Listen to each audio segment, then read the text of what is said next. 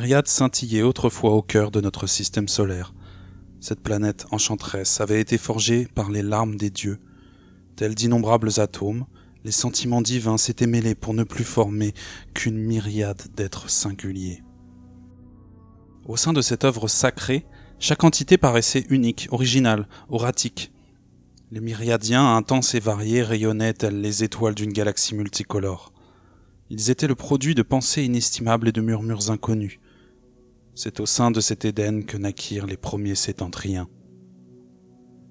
Ils ressemblaient à de grandes et frêles créatures humanoïdes. Les sétentriens, asexués, le corps recouvert d'étranges tatouages, ne portaient de vêtements que s'ils avaient un lien avec leur fonction sociale. Ils disposaient de deux bras effilés, et leurs mains agiles étaient achevées par de fins et longs doigts. Le cou qui soutenait leur encéphale décrivait un léger arc de cercle. Deux longues oreilles s'élevaient depuis leur menton jusqu'au-dessus du crâne. Sur les visages lisses des septentriens ne se dessinait ni protubérance nasale ni cavité buccale. Ils ne percevaient ni les goûts ni les odeurs. Néanmoins, à l'image des autres myriadiens, les septentriens bénéficiaient de deux sens supplémentaires, l'alvéa et le mantis. Les visages sétentriens comptaient deux paires d'yeux centraux et symétriques. Les deux yeux supérieurs, semblables à nos yeux humains, embrassaient une partie du spectre lumineux. Quant aux yeux inférieurs, ils permettaient de percevoir des mondes irréels dans des espaces sombres. Ces yeux de l'ombre étaient le support d'un sens étranger, inconcevable pour les êtres humains, l'alvéa.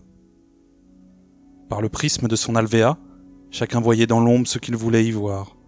L'ombre, telle la surface nébuleuse d'une mer d'essence, pouvait prendre l'apparence d'un lieu, d'une personne ou d'un événement chimérique. L'ombre, tel un miroir magique, reflétait la subjectivité du myriadien qui la contemplait. Ainsi, pour chaque être, d'une même zone sombre jaillissaient des visions différentes. Telle une irrésistible séductrice, l'ombre se révélait sous l'apparence de souvenirs, de fantasmes et de désirs. Par ailleurs, L'apaisement des esprits sétentriens dépendait de ces visions brèves et chaotiques. Aussi vitale que le sommeil, la méditation dans l'ombre permettait à chaque myriadien de plonger en lui-même. Les sétentriens se livraient chaque nuit à cette étrange introspection. Dans leur chambre d'ombre, ils assuraient ainsi l'équilibre fragile de leur identité. Quelquefois, l'ombre se dévoilait à plusieurs sétentras de façon strictement identique. C'est alors qu'ils percevaient le même monde de l'ombre, au même instant, comme si tous songeaient à la même chose au même moment. On appelait ce type de manifestation harmonie de l'ombre. Nul n'était en mesure d'expliquer cette vision mutuelle. Ces phases d'harmonie rarissimes survenaient lorsque les membres d'un groupe voyageaient depuis très longtemps sur des sentiers communs. Avancer ainsi dans une ombre commune, tel le partage d'un rêve, signifiait une forme d'amitié, de fraternité si forte qu'il m'est impossible de la traduire humainement. C'est ainsi, en embrassant le même rêve, que les frères sétentriens le rendaient aussi tangible que la matière. Mais le monde de l'ombre, révélé par l'Alvéa, demeurait illusoire. Bien qu'un lieu assombri pût prendre l'apparence d'une prairie verdoyante, ce lieu, plongé dans l'obscurité, n'en demeurait pas moins réel. À la nuit tombée, lorsque l'ombre dominait, le sétentrien ne pouvait plus avancer sans se heurter aux véritables objets. Les réalités voilées par les illusions de l'ombre devenaient dangereuses et muettes les sétentras, incapables de fermer leurs yeux, ignoraient si les lieux perçus étaient irréels et issus de l'ombre, ou réels et issus de la lumière. C'est ainsi que de nombreux sétentriens, oublieux du sens de la réalité, se perdirent à jamais dans le monde de l'ombre. Victimes d'une nuit éternelle, ces pauvres démons voyageaient de mirage en mirage, demeurant constamment aveuglés par leurs propres pensées. Les sétentriens étaient immortels. Ils ne connaissaient ni la maladie ni la vieillesse. En revanche, ils pouvaient changer à tel point qu'ils cessaient d'exister sous leur forme septentrienne. Lorsque l'identité d'un sétentra se brisait, ce changement de forme, comparable à la mort, plongeait ses amis dans la peine et la tristesse. Son souvenir se manifestait encore dans les ombres de ceux qui avaient partagé sa vie. Certains sétentriens avaient acquis la faculté de recréer un sétentra du monde de l'ombre. Le sétentra, tiré de l'ombre de ses proches, se réincarnait tel que ses amis se l'imaginaient. Forgé par les liens et les souvenirs, l'être cher semblait revenu de l'ombre. Et pourtant, un destin tragique attendait les septentriens engendrés de la sorte. car en vérité, les gens que nous aimons ne sont jamais tels que nous nous les imaginons. L'Alvéa, rivée sur le royaume de l'ombre, offrait la possibilité d'aimer la créature de ses rêves au détriment de la réalité. Et cet entra prenait ainsi le risque de sombrer à jamais dans une relation consanguine, malsaine et narcissique. En plus de ces quatre sensations, le toucher, l'ouïe, la vue et l'alvéa, les myriadiens disposaient d'un ultime moyen de perception et de communication, le mantis. Chaque myriadien se trouvait au centre d'une sphère invisible, cet organe immatériel était en mesure d'émettre et de recevoir des sentiments. Au fil du temps, les oscillations de cette aura convergeaient au cœur de la sphère. Ces vibrations se figeaient lentement en fines strates superposées. Telles de légères couches de soie, ces sentiments venaient se déposer les uns sur les autres pour forger la larme d'un être. Ce processus de sédimentation sentimentale était à l'origine de chaque myriadien. Le sens du mantis permettait d'observer, d'analyser l'environnement par la réception et l'interprétation de ces vibrations sentimentales. La portée de cette sensation était déterminée par le rayonnement de l'être, le rayon de sa sphère d'influence, son envergure, son charisme, son autorité et sa foi. Par le prisme du mantis, les myriadiens percevaient les individus comme des êtres doués de sentiments. Ils se comprenaient, ils se ressentaient. Grâce à cette formidable sensation, la frontière entre l'animé et l'inanimé n'avaient aucune raison d'être. Toutes les entités énonçaient de multiples sentiments. Elles étaient toutes vivantes. Le mantis donnait lieu à un langage sentimental universel que les sept entras partageaient pendant de longues heures avec une pierre, un bout de bois ou un ruisseau. Ces individus eux-mêmes communiquaient entre eux. Chaque objet, chaque myriadien, de par la singularité de sa situation existentielle, disposait de sa propre expérience sentimentale. Ils portaient tous un nom propre, chaque chose était une personne unique, une œuvre sans pareille. Les myriadiens se définissaient par leurs larmes. Chaque individu disposait d'une larme et d'un rayonnement propre. La larme symbolisait l'essence d'un être. Elle formait la synthèse de ses couches sédimentaires sentimentales, le lieu de son identité personnelle et le cœur de son âme. La strate supérieure, la couche superficielle identifiable de prime abord, était tissée par les sentiments actuels, les différentes strates qui se trouvaient en dessous appartenaient au passé, ainsi accumulées les unes sur les autres au fur et à mesure du vécu de l'individu. Les strates s'étaient déterminées les unes les autres, de la plus profonde à la plus actuelle. Avec de la concentration, il était possible de sonder cette sédimentation sentimentale afin de découvrir les origines de chaque strate. Grâce au mantis, chaque couche, tel un voile, pouvait être soulevée afin de révéler les fondements d'un être, les myriadiens, exercés au sens du mantis, exploraient ainsi les origines des individus. Cependant, cet arbre généalogique demeurait toujours incomplet. Les causes les plus éloignées, dans le temps et dans l'espace, restaient inaccessibles. En se sondant lui-même, un sétentrien atteignait sa propre histoire et celle de ses créateurs. En théorie, il aurait pu découvrir jusqu'au sentiment des premiers nés de sa lignée, puis de ses premiers myriadiens, son mantis aurait pu voyager dans les sentiments de la matière jusqu'à atteindre les sentiments de myriades elle-même. Mais pour l'heure, le rayonnement limité des sétentriens semblait incapable de tels prodiges. Les sétentras caressaient l'espoir de découvrir la première essence, la première cause, le sentiment originel, l'ultime sentiment. À force d'études, les sétentriens distinguèrent six sentiments élémentaires six classes de vibrations sentimentales singulières, six éléments primordiaux. La génération des êtres semblait dépendre des combinaisons de ces six sentiments atomiques. Tels les pigments originels d'un vaste nuancier, les six éléments atomiques, air, terre, eau, feu, ombre et lumière, constituaient une trame universelle, une matrice perpétuelle. Cette métaphysique sentimentale suscita la vénération des myriadiens les plus évolués. Les sétentriens virent en ces éléments les six maillons d'une même chaîne. Ils définirent les relations élémentaires. Ils fusionnèrent les éléments en un ensemble cohérent. Ils imaginèrent une mystique douée de sens, une totalité bornée. Par la suite, cette vision élémentaire unifiée et réifiée fut baptisée le cadran. Selon ce modèle, aucune chose ne participait de la même manière aux éléments primordiaux les individus allaient du simple au complexe en fonction de leurs variétés élémentaires. Ainsi, par exemple, un arbre se composait de terre, d'eau et de lumière. Ces trois éléments faisaient de l'arbre un individu plus complexe qu'un petit caillou, composé de terre uniquement. Plus les êtres se complexifiaient, plus leurs sensations, leurs expressions, leur façon de penser devenaient riches.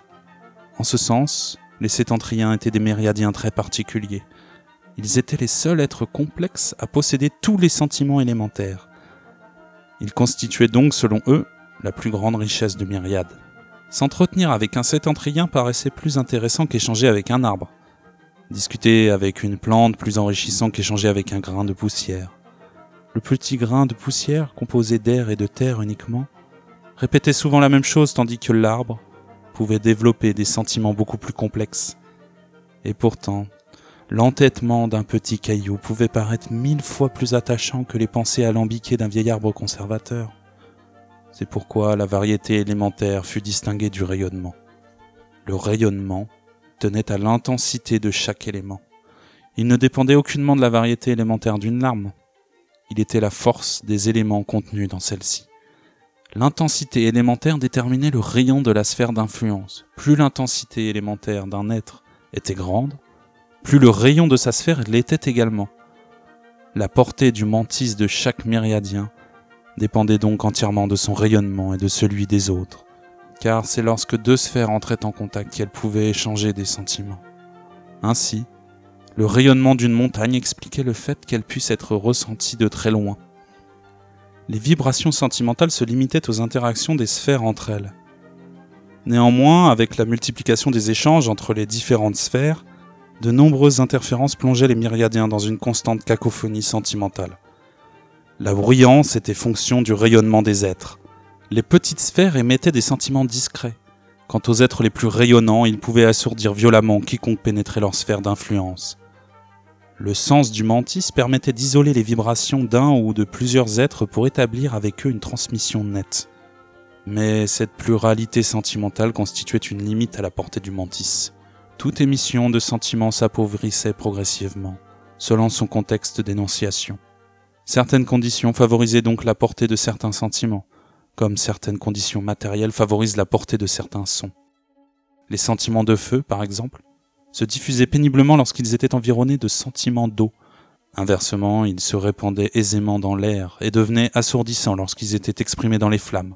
Quant aux sentiments de l'ombre, très présents durant la nuit, ils empêchaient l'isolement des vibrations parasites, provoquant la cacophonie et la discordance. Paradoxalement, l'ombre donnait libre cours aux vibrations de chaque sphère, provoquait le mutisme de toutes. La variété et l'intensité élémentaire expliquaient également la naissance et la mort des myriadiens. Ainsi, par exemple, le rayonnement servait à la procréation. Il permettait le croisement des sentiments. Cette fusion forgeait la larme d'un nouvel individu. Cependant, pour que ce mélange soit possible, il fallait qu'au moins deux myriadiens différents soient en relation. La fusion nécessaire à la création d'un nouvel être ne pouvait s'obtenir sans amour, en plus d'une véritable relation amoureuse, les futurs parents devaient être à portée de mantis. Cette relation, en revanche, pouvait unir une quantité illimitée d'individus. Ainsi, un individu pouvait être le fruit de tout un microcosme, de toute une époque ou de tout un monde. Un nouvel être naissait pleinement conscient et intelligent.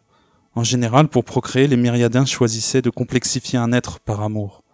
Ils augmentaient ainsi sa variété élémentaire, le forgeant pour qu'il devienne plus riche. Dans ce cas, le vécu du nouveau-né sous une forme plus simple semblait comparable à une période infantile. Par ailleurs, au cours de son existence, un myriadien pouvait perdre l'un de ses éléments. Il s'en détachait, ou bien celui-ci lui était arraché de force par la violence d'un rayonnement étranger. Dans ce cas, ce myriadien cessait d'exister sous sa forme actuelle. Il se mourait, se brisait et devenait d'une essence plus simple. Lorsqu'un myriadien changeait à ce point, une telle métamorphose pour ceux qui l'avaient connu s'apparentait à la perte d'un être cher. Le souvenir de cette personne gagnait le monde de l'ombre. Elle était morte. En se brisant, un sétentrien perdait sa forme humanoïde. Il prenait une apparence plus animale. De même, un myriadien d'apparence animale, s'il perdait plusieurs éléments, devenait d'essence encore plus simple, végétale, voire simple. Cette évolution vers la simplicité faisait souvent perdre des sensations aux myriadiens qui la vivaient. Lorsqu'un tel événement se produisait, Les sétentriens pleuraient toujours la disparition de leur frère. Mais cette évolution, loin d'être perçue comme une régression, apparaissait aussi comme un retour vers l'innocence et vers l'ultime sentiment. En plus d'être un outil de progression intellectuelle et spirituelle, le mantis servait aux myriadiens de moyens de subsistance. Les myriadiens avaient besoin de ressentir des sentiments pour préserver leur existence et leur rayonnement. Par exemple, si la larme d'un sétentre a été constituée en majorité de sentiments élémentaires d'eau, ce sétentrien aimait se nourrir des sentiments associés à l'eau. Le calme, la quiétude, la sagesse et tous les sentiments de l'eau avaient pour lui la valeur d'une caresse délicate, affectueuse et nécessaire. A contrario, très sensible aux sentiments opposés aux siens, l'agressivité et la passion du feu pouvaient affecter son rayonnement.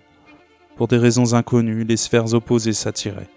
Au cours des âges, cette irrésistible attraction provoqua de nombreuses joies et de nombreuses haines.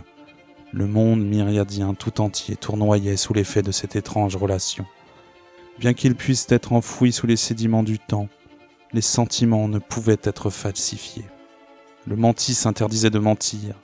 La dissimulation, l'anonymat et l'hypocrisie ne décrivaient aucune réalité. Et pourtant, du néant fut proféré le premier des mensonges, et ce fut la fin d'un âge d'or. Myriade comptait une foule d'individus étranges, dotés du mantis et de l'alvéa.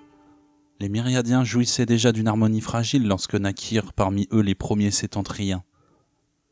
Nés des différents conflits et alliances de ces essences sentimentales, les premiers sétentriens erraient, solitaires, tels des entités commensales. Certains demeuraient auprès des pierres arides du désert, d'autres voltigeaient dans le feuillage de vastes étendues forestières.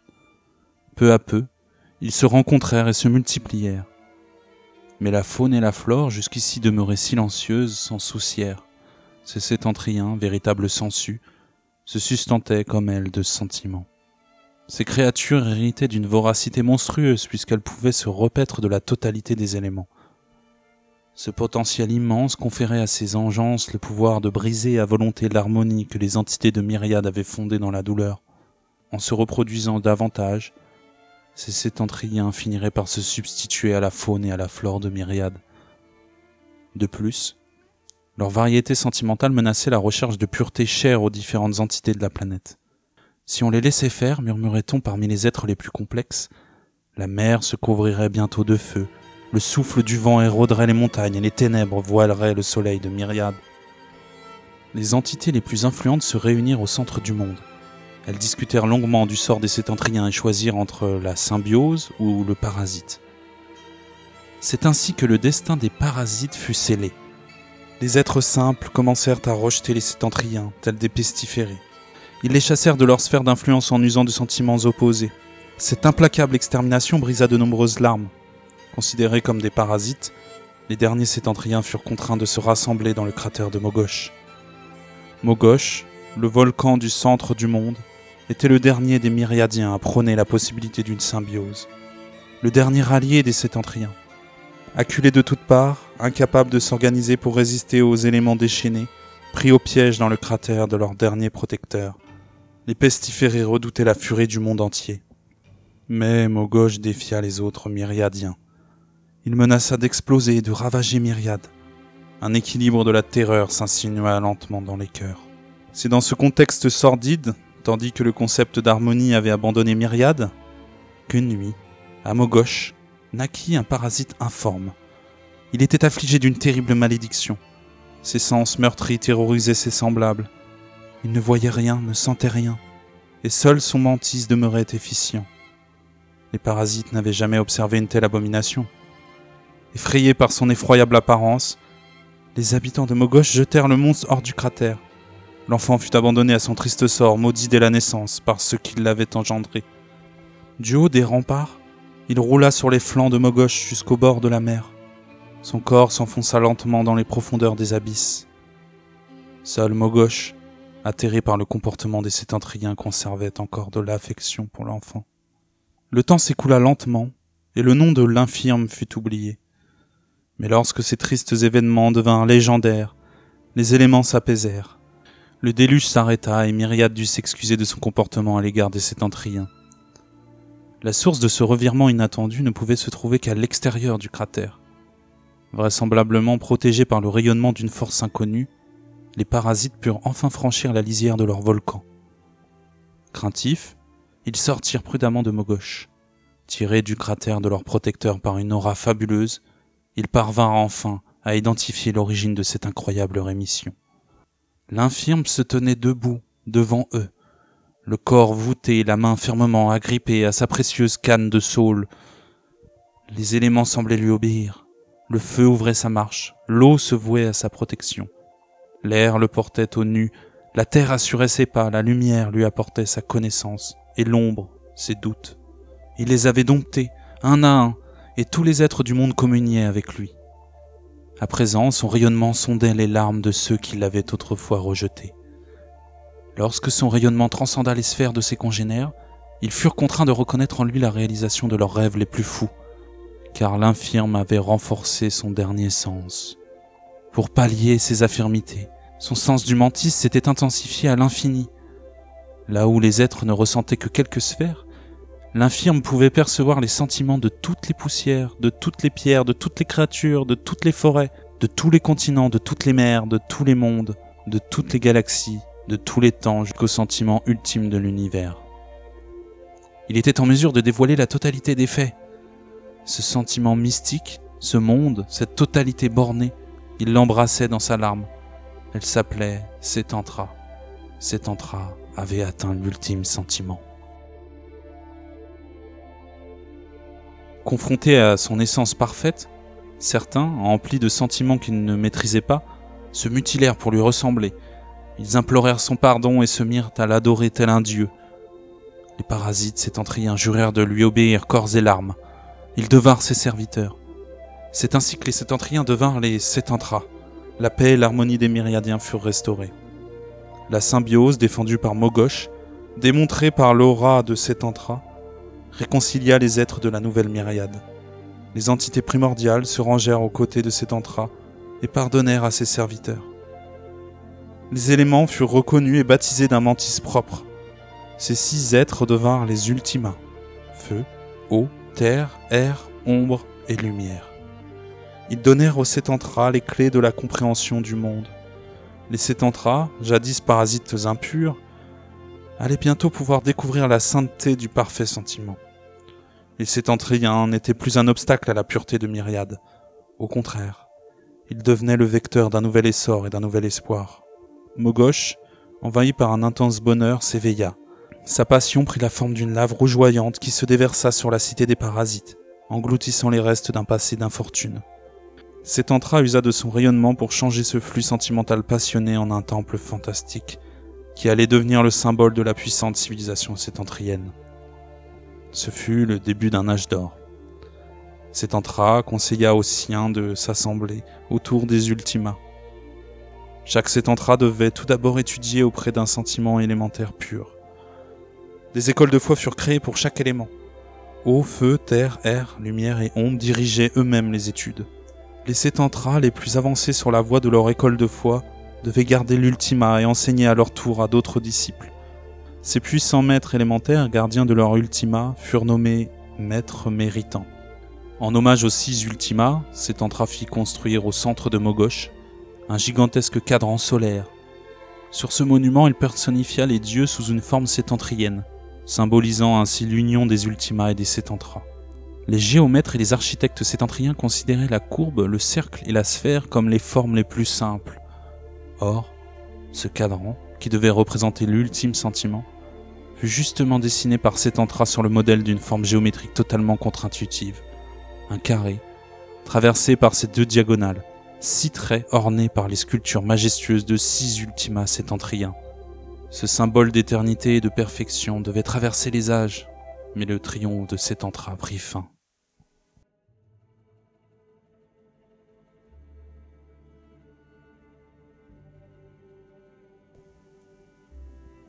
À l'apogée de son règne, une fraction de Sétentriens s'éleva contre l'infirme. Pour d'obscures raisons, ils commencèrent à douter de son ultime sentiment, rejetant jusqu'à son existence. Ces dissidents suivaient une autre ultima, baptisée Acide. De nombreux conflits entre les Sétentras et les Sétentriens corrompus par les sentiments acides se préparaient sur Myriade.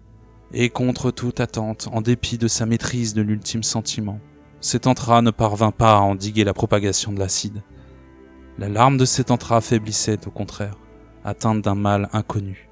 En prévision de sa disparition, Sétantra engendra une enfant baptisée Asilis. Il la présenta comme la solution du problème.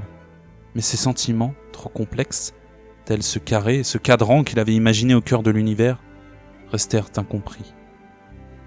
Il n'eut guère le temps de développer sa solution, car peu après la naissance de sa fille, Sétantra fut tué par un mystérieux assassin. La larme de Sétantra n'avait pas été brisée. Elle avait été anéantie, consumée par l'acidité de son implacable meurtrier. Et Sétantra, qui ne connaissait alors ni le crime ni l'anéantissement, furent profondément affectés par la disparition de leur sauveur. De plus, puisque seul l'ultime sentiment garantissait le lien avec les Ultimas, ce meurtre causa la disparition de leur dieu. Avant de disparaître du monde sensible, les Ultimas, feu, eau, lumière, ombre, air et terre, léguèrent leur pouvoir à des Sétantras en mesure de les invoquer brièvement. À ce titre, les dirigeants des écoles de foi sétentriennes furent baptisés les Utrimas. Quant aux maîtres méritants, ils enseignèrent à des disciples. Avec le temps, les méritants se brisèrent et léguèrent leur pouvoir à leurs héritiers. À ce titre, les anciens disciples des maîtres méritants devinrent des maîtres héritants. Puis, les Utrimas et les maîtres héritants, qui se lassaient de vivre enfermés à leur tour tout ou partie de leurs larmes dans un artefact mystique qu'ils transmettaient à leurs successeurs. Le nouvel Utrima d'une école de foi demeurait toujours en possession de l'artefact de ses ancêtres. Ces six objets s'appelaient les runes. Par le moyen de sa rune, chaque Utrima restait à même de communiquer avec les sentiments de ses prédécesseurs. De même, les maîtres héritants, forts des armes léguées par leurs ancêtres, disposaient des savoirs immémoriaux de leurs maîtres. Durant mille et mille saisons, mus par un sentiment de haine, les six Utrimas, les trente-six maîtres héritants et les six milliers d'autres sétentras parcoururent myriades à la recherche de l'assassin. Acide, la principale suspecte avait disparu. À la demande unanime des autres myriadiens, les sétentriens qui l'avaient suivi furent pourchassés, traqués et brisés mais l'acidité de leurs larmes corrompues ne pouvait être détruite. Elle se répandit à la surface de Myriade, infectant jusqu'aux racines du monde. L'assassin, quant à lui, demeurait introuvable. Il usa sur lui-même d'une arme terrible, un rituel qui lui permettait de voiler sa larme, de tromper le mantis des autres sphères et de garder son anonymat. Ce rituel fut baptisé le mentir, et son utilisateur le menteur. Telle une incurable peste, le mentir et le menteur empoisonnèrent Myriade. À présent, chaque myriadien pouvait être un menteur. Les liens et les relations se gangrénaient lentement. Tels des fléaux, la politique, la moralité et toutes les pratiques induites par cette immonde corruption se propagèrent dans les larmes. La faculté du mentir ouvrait les portes d'un champ de possibles innombrables. Devenus insatiables, les myriadiens désirèrent davantage de bonheur et davantage de pouvoir, oubliant finalement ce qu'ils avaient déjà au profit de mensonges hallucinants. Le déclin poursuivait son inexorable marche. Après avoir vaincu l'intégralité des sétentriens acides, les écoles de foi, n'ayant plus d'ennemis communs, se firent la guerre. comme autrefois, quelques myriadiens commencèrent à craindre que les sétentriens ne brisent Myriade. Il semblait urgent que l'un des leurs atteigne l'ultime sentiment au plus vite. Naturellement, les espoirs se tournèrent vers Asilis. Mais la princesse de Mogosh traumatisée par la disparition de son père, n'en conservait plus que de vagues souvenirs. Elle perpétuait pourtant l'œuvre de cet entra, privilégiant la négociation, l'échange de liens et l'apprivoisement sur le conflit, la coercition et la violence. Mais Asilis ne dirigeait aucune école de foi. Elle n'avait jamais atteint l'ultime sentiment. Elle ne disposait que d'un pouvoir symbolique.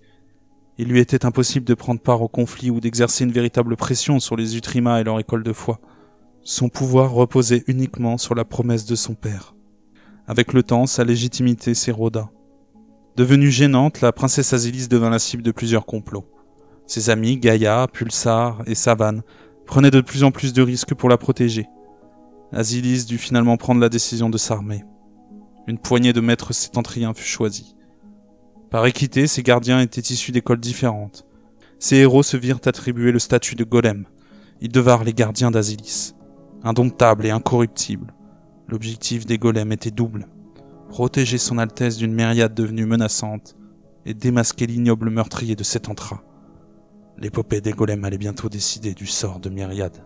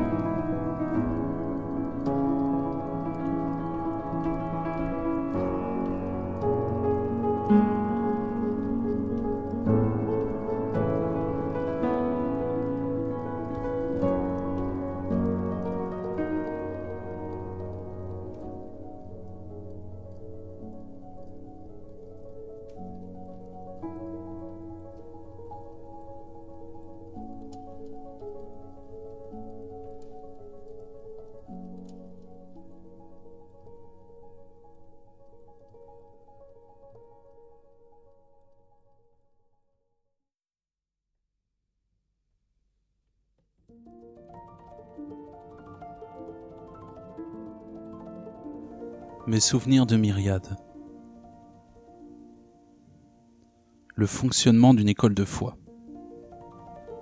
Sétantra demanda à ses congénères de se réunir autour de six éléments. Ils devaient apprendre auprès d'eux le nuancier élémentaire nécessaire à l'obtention de l'ultime sentiment.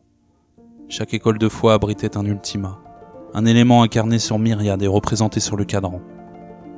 L'ultima enseignait ses sentiments au sein de son sanctuaire. Ainsi, L'école de foi du feu était le lieu où l'on apprenait à développer les sentiments de l'incarnation personnelle du feu.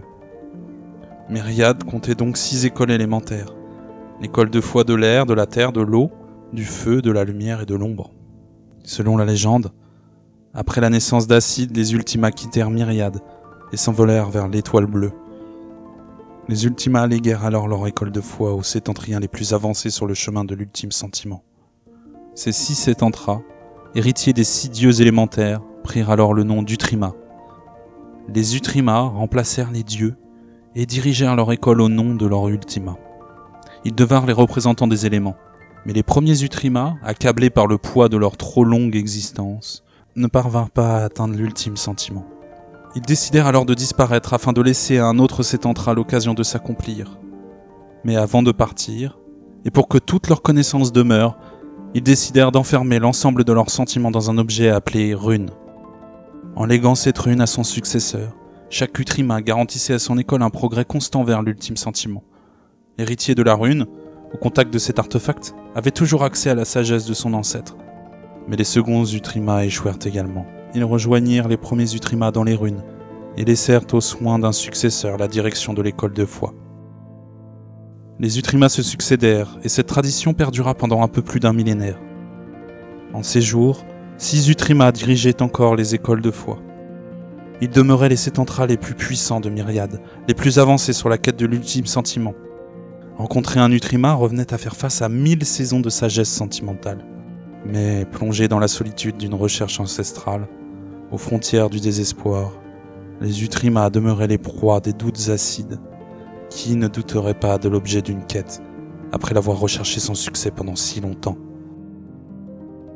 À leur côté, les Utrima constituaient une élite de gardes invincibles, les maîtres héritants.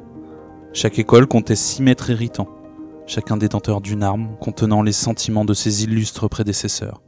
Tels les Utrima, les maîtres héritants, qui se lassaient de vivre enfermés la totalité de leurs sentiments dans l'arme, qu'ils léguaient ensuite à leurs meilleurs disciples. Cette arme légendaire, transmise de génération en génération, contenait le savoir et les souvenirs de ses anciens détenteurs. Faire face à l'héritier d'une telle relique revenait à défier une armée de myriadiens déterminés à défendre coûte que coûte leur école de foi. Et pourtant, de maîtres méritants au temps des Ultimas, ils étaient devenus maîtres héritants au temps des Utrimas. Victimes d'une profonde nostalgie, les maîtres héritants, galvanisés par la puissance de leurs armes ou par le désir d'une vie plus exaltante, avaient été la cause de nombreuses guerres. Dans l'ombre, certains d'entre eux attendaient impatiemment la confrontation qui viendrait redorer leur blason terni. Cependant, le prestige d'une école de foi se mesurait à la qualité de ses maîtres et de ses adeptes. Les maîtres, disciples des maîtres héritants, souvent très avancés dans la recherche de l'ultime sentiment, paraissaient aux portes de l'acquisition d'une arme ou d'une rune, Quant aux adeptes, ils débutaient sous l'enseignement des maîtres, effectuant leurs premiers pas vers la maîtrise élémentaire.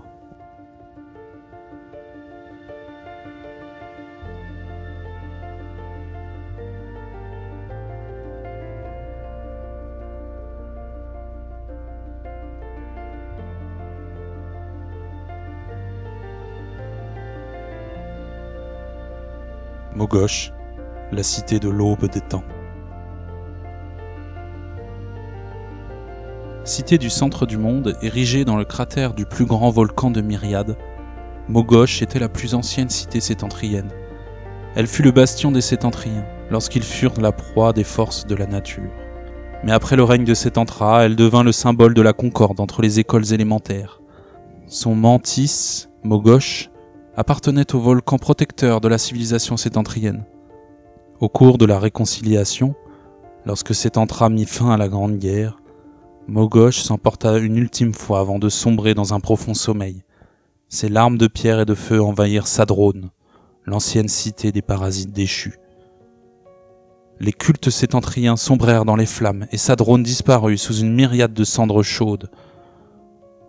Sétentra usa de son influence sur les éléments et guida le sang rougeoyant de Mogosh jusqu'au sommet du volcan. Sculptant chaque coulée de lave, il érigea les fondations de son palais dans les flammes. Les larmes de Mogosh se tarirent, et les Sétentriens trouvèrent à l'aube les fondations de leur future capitale. Ce fut le premier jour de Mogosh, cité de l'aube des temps, et le commencement de l'ère sétentrienne sur Myriade. Lorsque les Mogoshois méditaient dans l'ombre, il n'était pas rare de ressentir, telle une signature, les sentiments amicaux du vieux volcan paisiblement endormi.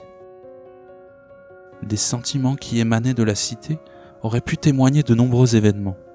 Mogosh avait connu la naissance des Sétentriens, elle les avait vus grandir, elle avait assisté à la naissance de Sétentra ainsi qu'à son terrible assassinat.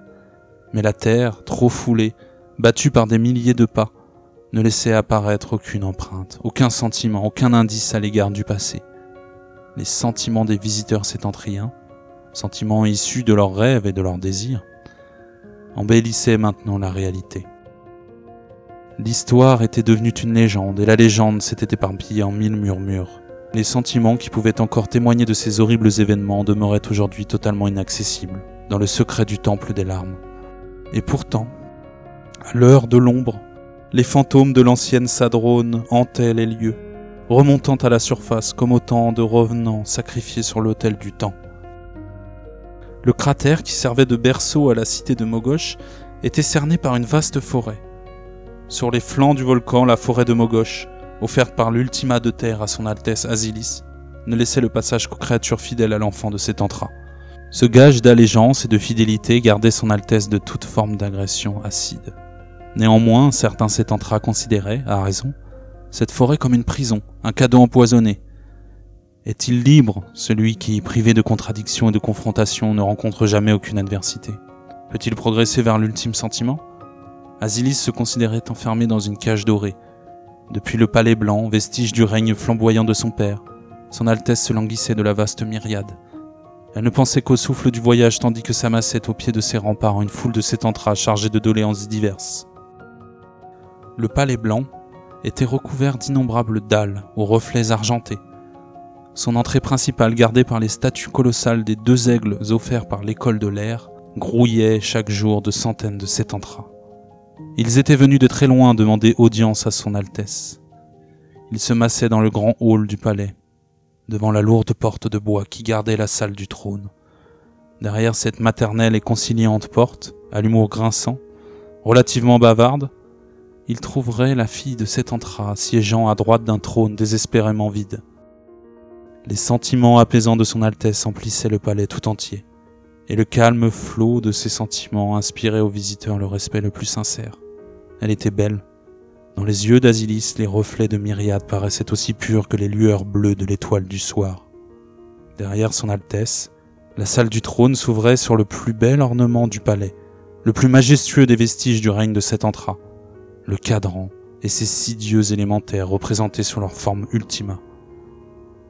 L'œuvre colossale de Setantra trônait au milieu des jardins verdoyants du palais blanc. Ce monument était bien plus qu'un cadran solaire. Il était le point d'origine des cartographes de la lumière. Représenté au centre de chaque planisphère de myriades, il symbolisait le cœur du monde et de chaque Setantra. Les yeux bleus de la sculpture de l'Ultima de l'eau dévisageaient le regard noir de l'Ultima de feu. Ils étaient face à face, prêts à se battre ou à s'enlacer, car leur regard, plus que de la défiance, révélait l'amour et la fascination qu'ils éprouvaient l'un pour l'autre.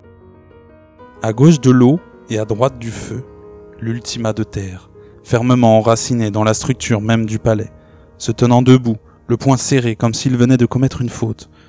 Ses yeux marrons fixaient les yeux de verre de l'Ultima de l'air. Ce dernier s'élevait légèrement au-dessus du sol. Un grand drapé sculpté sur son corps de rêve en cachait l'exacte apparence. La représentation de l'air semblait aussi légère que la plume d'une colombe. La statue paraissait sur le point de s'envoler.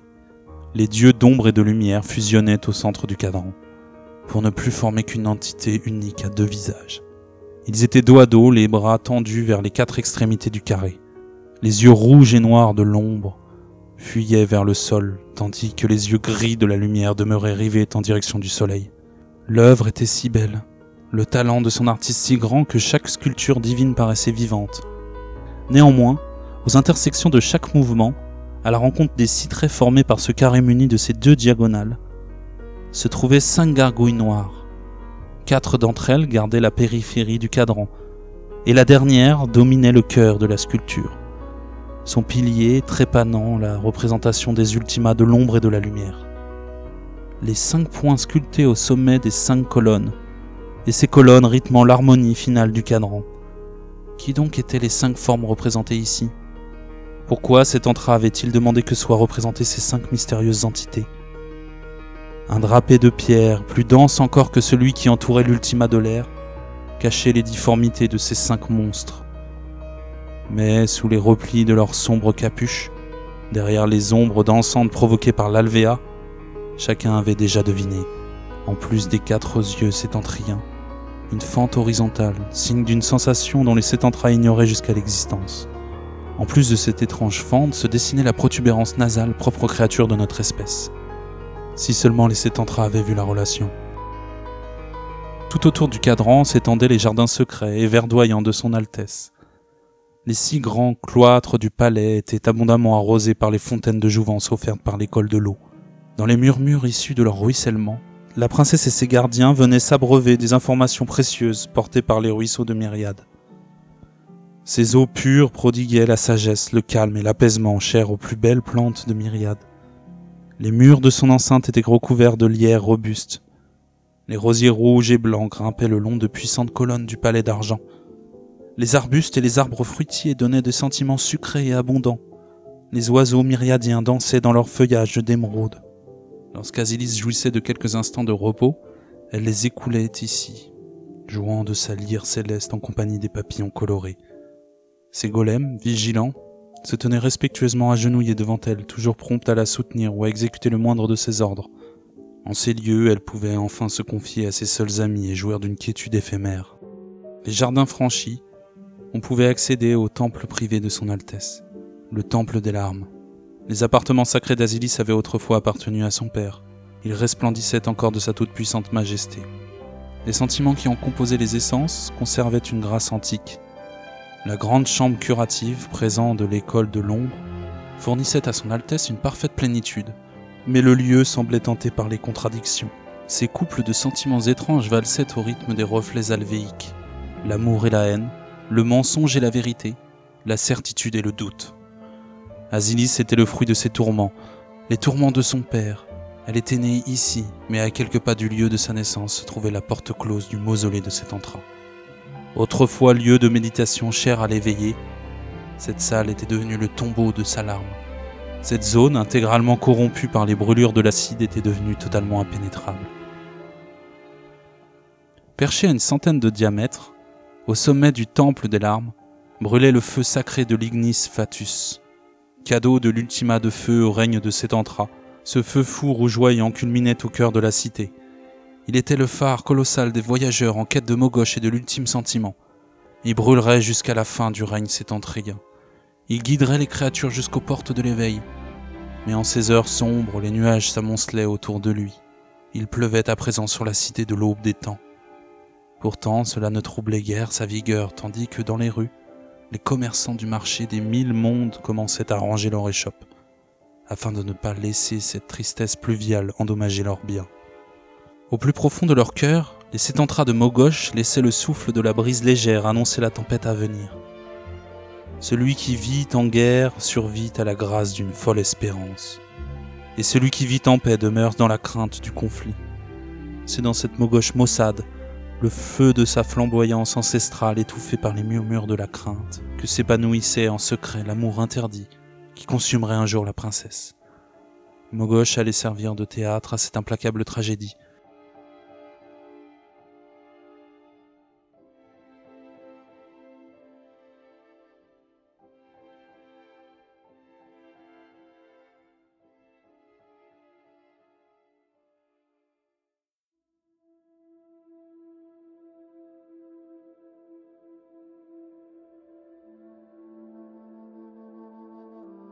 Arbora, cité de l'école de la Terre.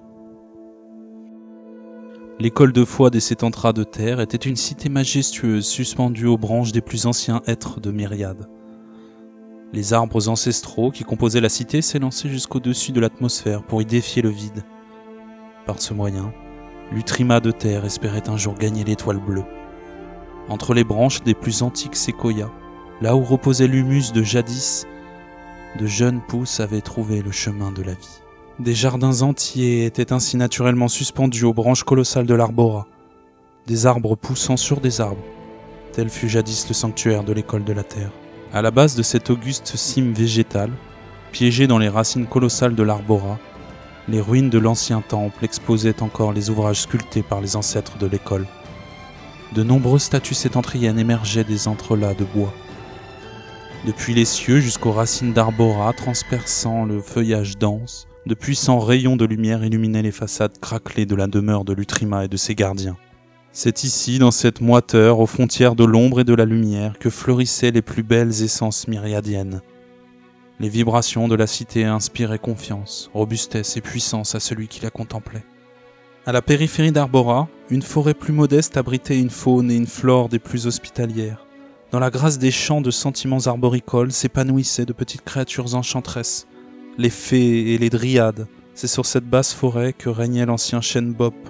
Les sept entras de terre aimaient pousser la marche depuis Arbora jusqu'aux branches du vieux Bop. Bavard et toujours enclin à raconter l'une de ses vieilles histoires, Bop avait su s'attirer les grâces de tous les myriadiens. Espiègle, sénile, drôle, sa mémoire défaillante, le vieux Bop avait soi-disant connu toutes les époques de myriades véritable personnage de conte pour enfants. Il débitait à l'envie des histoires merveilleuses et d'amusantes fables. Il arrivait quelquefois qu'une délégation de maîtres héritants de la lumière vienne lui rendre hommage. Parmi tous les contes du vieux Bop, certains avaient bel et bien eu lieu, mais ils n'étaient pas d'essence sétentrienne. Les sentiments de feu lui étaient inconnus. Aussi finissait-il toujours par déformer la vérité. Nombreux étaient les myriadiens prêts à parcourir le monde pour aller à sa rencontre. Aux frontières de ces bois bucoliques, les dangers de la forêt des mille murmures abreuvaient les sétentriens érudits de légendes sordides. Certains arbres, pervertis par l'acide dans des temps immémoriaux, se complaisaient dans une haine de toute forme sentimentale opposée à leur fielleuse acidité. Ils échangeaient leurs larmes par le sol, à seule fin de perdre les voyageurs ignorants. Lorsque le rayonnement de ces malheureux venait à faiblir, les murmures profitaient de cette faiblesse en nourrissant les larmes de leurs victimes de rancœur et de haine. Chaque jour, les sept entras de terre devaient lutter contre la terre noire et ses innombrables démons végétaux. les plus grands maîtres de l'école de la Terre. À cette époque, l'Utrima de Terre était une guerrière farouche nommée Gaïa. Son corps sétentrien était sans cesse parcouru par les racines mouvantes de l'arbora, car la rune dont elle tirait tous ses pouvoirs n'était autre que l'arbre lui-même. À l'instar des autres écoles, tous les Utrimas de la Terre qui se lassaient de vivre avaient au cours des âges emprisonné leurs larmes dans cet arbre rune avant d'y enraciner leurs successeurs. Ainsi, l'Arbora contenait tous les sentiments des anciens Utrimas de la Terre. Quiconque défiait l'école de Gaïa devait s'attendre à combattre tous ses anciens gardiens. Gaïa admirait son Altesse Asilis, appréciant par-dessus tout son intelligence, son dévouement, son courage et ses choix diplomatiques avisés. Gaïa, l'allié fidèle de la totalité des écoles élémentaires, critiquait simplement l'instabilité du feu. Pourtant, en dépit de ses nombreuses et solides alliances, Gaïa était une prêtresse en guerre, une reine amazone farouche luttant contre les démons phytovires de la forêt des mille murmures. Elle avait fait de l'extermination de l'acide une priorité absolue. Déjà, lorsqu'elle était maître, elle avait conjuré les racines maudites, souhaitant ainsi venger la corruption de Freya, son ancienne amante de feu et de terre pensant découvrir l'ultime sentiment après la défaite de l'acide forêt. Gaïa poursuivait son impitoyable but, venir à bout de la corruption sur son territoire. Pour parvenir à ses fins, Gaïa s'était entourée de six maîtres héritants incorruptibles. Le premier, Écorce, était une ancienne dryade élevée au rang de septentrienne par Gaïa et Freya elle-même.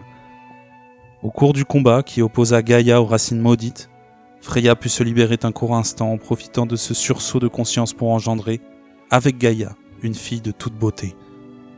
Écorce, s'étentra de terre et de feu, était la digne héritière des rêves de sa mère, le bras armé et fidèle d'une mère aujourd'hui prisonnière des racines de l'arbora. Son arme était une épée faite d'un bois toujours ardent.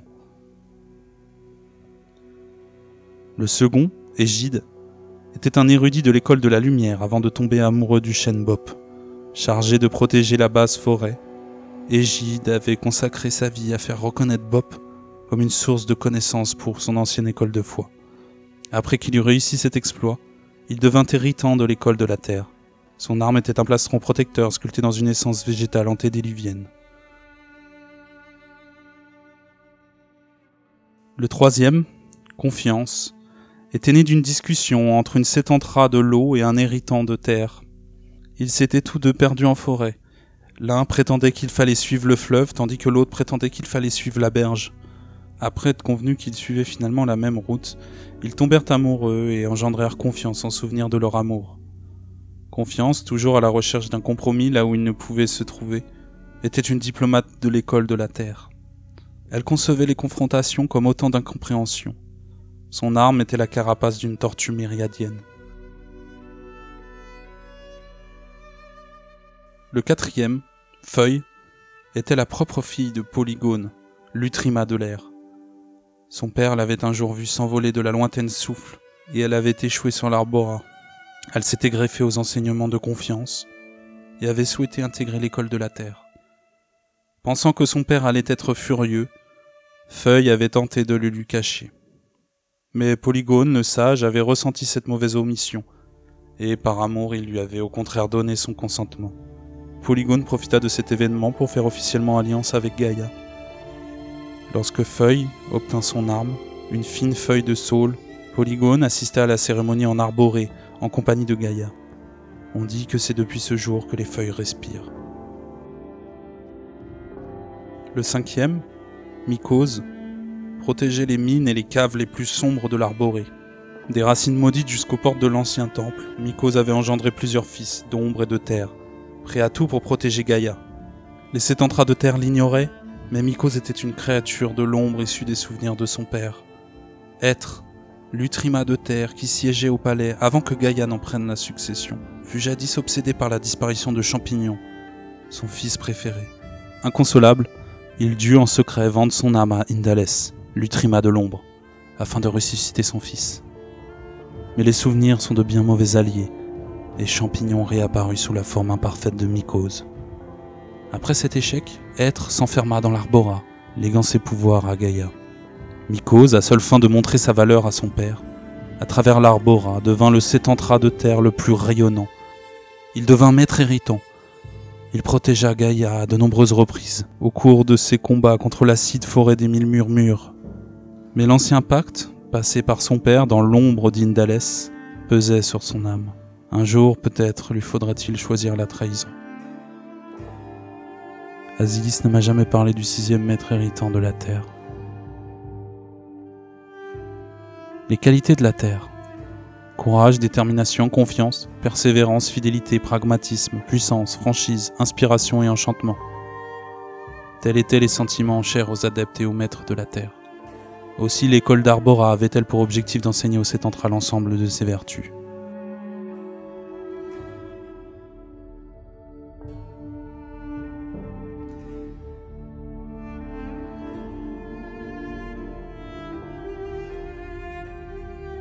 Souffle, cité de l'école de l'air. Autrefois érigée sur les flancs de la montagne du Pan, Souffle fut probablement la plus fantastique des constructions sétentriennes. Imaginez, un millier de tourelles s'élevant dans le ciel pour en capter les vents. À la base de chaque tour, un unique portique sculpté tel l'ouverture d'une flûte de pan. Et des pans de murs guidant les innombrables vents de myriades, comme autant de sons dans les méandres d'une sérénade. La cité tout entière se faisait l'instrument du souffle des dieux. L'orgue des vents pouvait à tout moment entonner la musique des sphères, interprétée par la déesse des airs.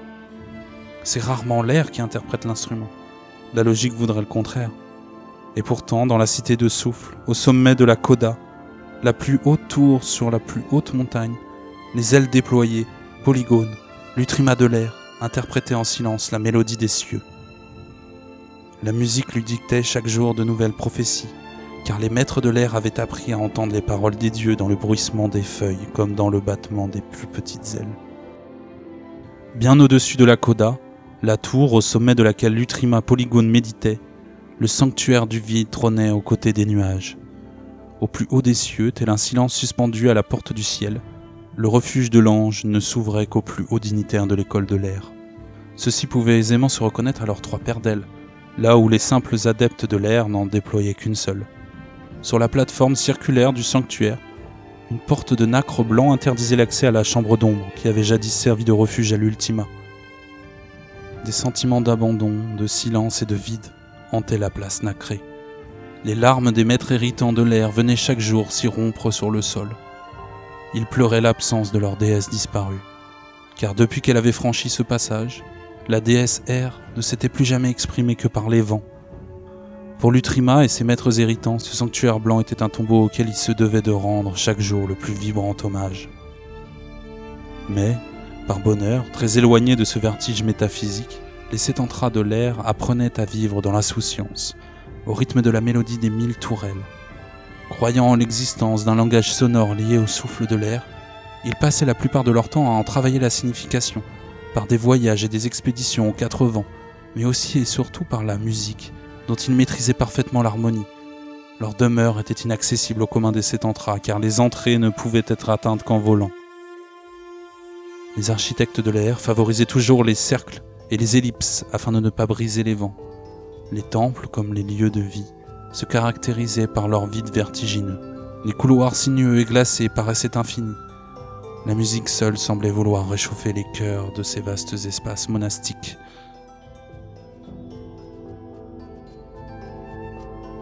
Les plus grands maîtres de l'école de l'air.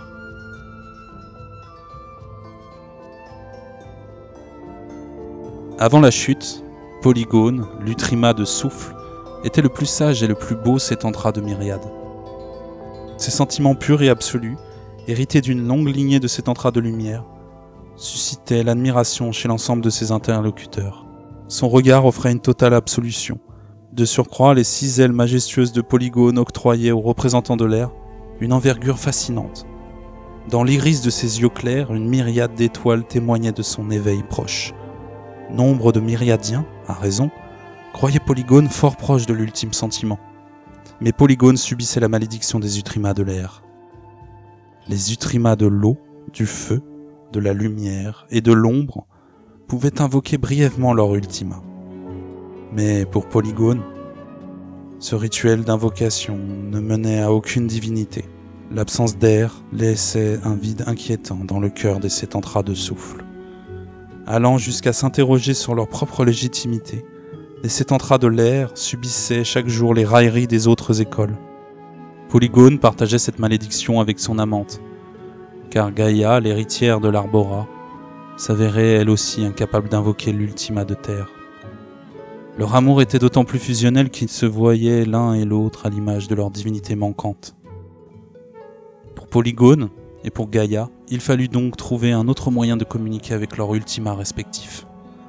Tandis que Gaïa livrait un combat acharné contre l'acidité de la forêt maudite afin de restaurer son Ultima, Polygone écoutait en silence les bruits de la nature, comme s'il s'agissait des mille murmures de sa déesse. Ainsi, l'Utrima de l'air augurait de la destinée sétentrienne dans les sonorités plaintives issues des vents myriadiens. À ce titre, il écoutait tout particulièrement les sons issus de sa rune, le grand orgue de souffle. Lorsque la mélodie des sons et le langage du vent seraient enfin décryptés, Polygone atteindrait l'ultime sentiment et les sentiments de sa déesse disparue. Tel était l'espoir de Polygone et de ses maîtres héritants. La première, Poussière, songeait à cet infime espoir, un genou à terre devant la lourde porte nacrée, elle avait vu le jour ici, sur cette place, devant cette porte, à la suite d'une querelle entre sa mère et Polygone. Sa mère, Roche-Orgueil, soutenait qu'elle était incassable. Elle jura qu'elle ne se briserait pas, même jetée depuis le sanctuaire du vide. Elle demanda à Polygone de tester sa solidité. Au terme de sa longue chute, celle-ci se brisa en deux sur le sol de souffle. Roche put alors contempler distinctement son orgueil. Les deux mériadiens, Roche et Orgueil, se divisageait encore lorsque Polygone et Gaïa arrivèrent sur les lieux. Honteuse, Roche tomba en poussière dans les bras de son orgueil. Mais les regards de Polygone et Gaïa lui offrirent l'absolution, et les poussières d'orgueil et de Roche s'animèrent pour ne plus former qu'une seule et unique entité. Poussière était née, et sous son état de poussière, elle s'avérait belle et bien incassable. Forte de Mistran, la lame des vents, elle serait le rempart absolu de Polygone jusqu'à la fin.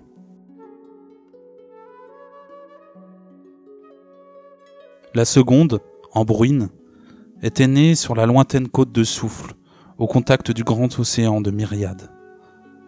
Issue de la conjonction d'un vent marin et d'une forte vague, Embruine, telle l'écume, était éperdue du sable fin de ces plages désertiques. Elle venait y jouer chaque jour de sa flûte enchantée, usant du flux et du reflux de la mer comme d'un lancinant métronome. Tous les sétentras pouvaient invoquer brièvement un élément. Aussi Embruine jouit-elle de la flûte en invoquant un vent coquin. Selon la distance que le vent coquin parcourait dans le conduit de son instrument, la sonorité variait. Plus le vent coquin parcourait un long chemin, plus il produisait une sonorité grave. Inversement, plus il parcourait une courte distance, et plus le son produit était aigu. C'est parce que ce petit vent traversait littéralement l'arme d'Embruine qu'elle fut baptisée la traversière des embruns. Cet artefact faisait grand bruit, suscitant l'admiration de tous les myriadiens. Le troisième maître héritant avait été le premier enchanté par la flûte d'Embruine. Autrefois voleur d'œuvres, Sidéral était né d'un courant d'air dans la poche du manteau de ténèbres. Après avoir été chassé de l'école de l'ombre par cette dernière, il avait gagné souffle dans l'espoir de mettre la main sur la fameuse flûte des embruns. De longues heures durant, il écouta Embruine jouer de son bel instrument. Un jour, Embruine alla se baigner dans l'océan, laissant la surveillance de sa flûte à de gros rochers somnolents. Sidéral, sans un bruit, s'empara aisément de l'instrument. Il gagna la montagne avec célérité, et lorsqu'il eut atteint son sommet, se saisit de l'artefact afin d'en estimer la valeur. Mais la flûte ne voulut produire que du silence. Déçu, il redescendit vers la plage. Embruine l'attendait en silence. Alors Sidéral comprit que la flûte ne valait rien sans elle. Après la lui avoir rendue, il s'inscrivit à l'école de l'air. Polygone lui enseigna la musique. Mais Sidéral vint également chaque jour à l'écoute des mélodieux accords d'Embruine. Après seulement quelques saisons, il devint maître héritant de l'air et obtint la lyre des étoiles. Polygone, impressionné par son extraordinaire ascension au sein de l'école de souffle, lui demanda des explications. Pour seule réponse, Sidéral gagna doucement la plage, usant de sa lyre céleste pour accompagner pianissimo, telle une ombre, la mélodie de la flûte traversière. C'est ainsi que Sidéral parvint enfin à s'emparer du cœur d'Ambruine. À présent, il veillait sur son trésor, enseignant à tous et surtout à Asilis, son élève préféré, que les véritables accords proviennent du cœur. Bien loin de ce romantisme, fumée, la guerrière d'air et de feu, la quatrième des maîtres héritants de souffle gardait les frontières du royaume de Polygone contre d'éventuels agresseurs. Par ignorance, nombre de Sétantras souhaitaient la destruction de l'école de l'air, accusant Polygone d'être l'usurpateur des pouvoirs de l'Ultima disparu. Étant dans l'incapacité de l'invoquer, celui-ci ne pouvait jamais prouver à ces vandales imbéciles qu'ils avaient tort. Le rôle de fumée consistait à les perdre dans les montagnes, afin qu'ils ne puissent jamais gagner le grand orgue. Lassés, les vandales, souvent venus de flammes, finissaient par rentrer chez eux. Fumée était la propre fille de Brasier, l'Utrima du feu. La pauvre devait donc chaque jour combattre ses propres frères. Abandonnée des siens à cause de son amour pour Polygone, Fumée se languissait de la reine, de la colère et de la passion du feu. Elle regardait chaque jour son arme, Fumerol, l'épée de fumée, avec bien des regrets. Mais son amour pour Polygone se devait d'être plus fort que ses regrets. Un jour, elle retournerait dans l'arène, terrasserait l'un de ses frères et montrerait à son père le bien fondé de son choix. Au-dessus des nuées, par-delà vents et marées, le cinquième maître héritant de l'air vivait son rêve d'explorateur, bien au-dessus des créatures de son espèce. Cumulonimbus était un sétantrat totalement fou, bien souvent sous, ivre de sentiments d'air ou de lumière. Il se prenait pour un nuage et sillonnait le ciel en quête de connaissances géographiques. Armé de feu du ciel, son arme excessivement dangereuse, Cumulonimbus était relativement craint par ses semblables. À tout moment, sa démence pouvait dévaster un village ou un paysage. Comme Polygone, il était issu d'une lignée de sept entrées de lumière. Certains disaient même qu'ils avaient été frères. Cumulonimbus était excusé pour son absence quotidienne auprès de la porte nacrée. Il causa bien des tourments à Polygone, car à plusieurs reprises ses maladresses faillirent déclencher des conflits avec d'autres écoles. Asilis ne m'a jamais parlé du sixième maître héritant de l'air. Des qualités de l'air. Rêveur, libre, ouvert, inconscient, distant, détaché, absent, abandonné, distrait, tels étaient les adeptes et les maîtres de l'air. Aussi l'école de souffle, en plus de la musique et du langage des sons, avait-elle pour objectif d'enseigner aux sétentriens l'ensemble de ses vertus. Les sétentriens de l'air étaient aussi reconnaissables à leurs ailes. Les maîtres possédaient une paire d'ailes, tandis que les maîtres héritants et l'utrima disposaient de trois paires d'ailes.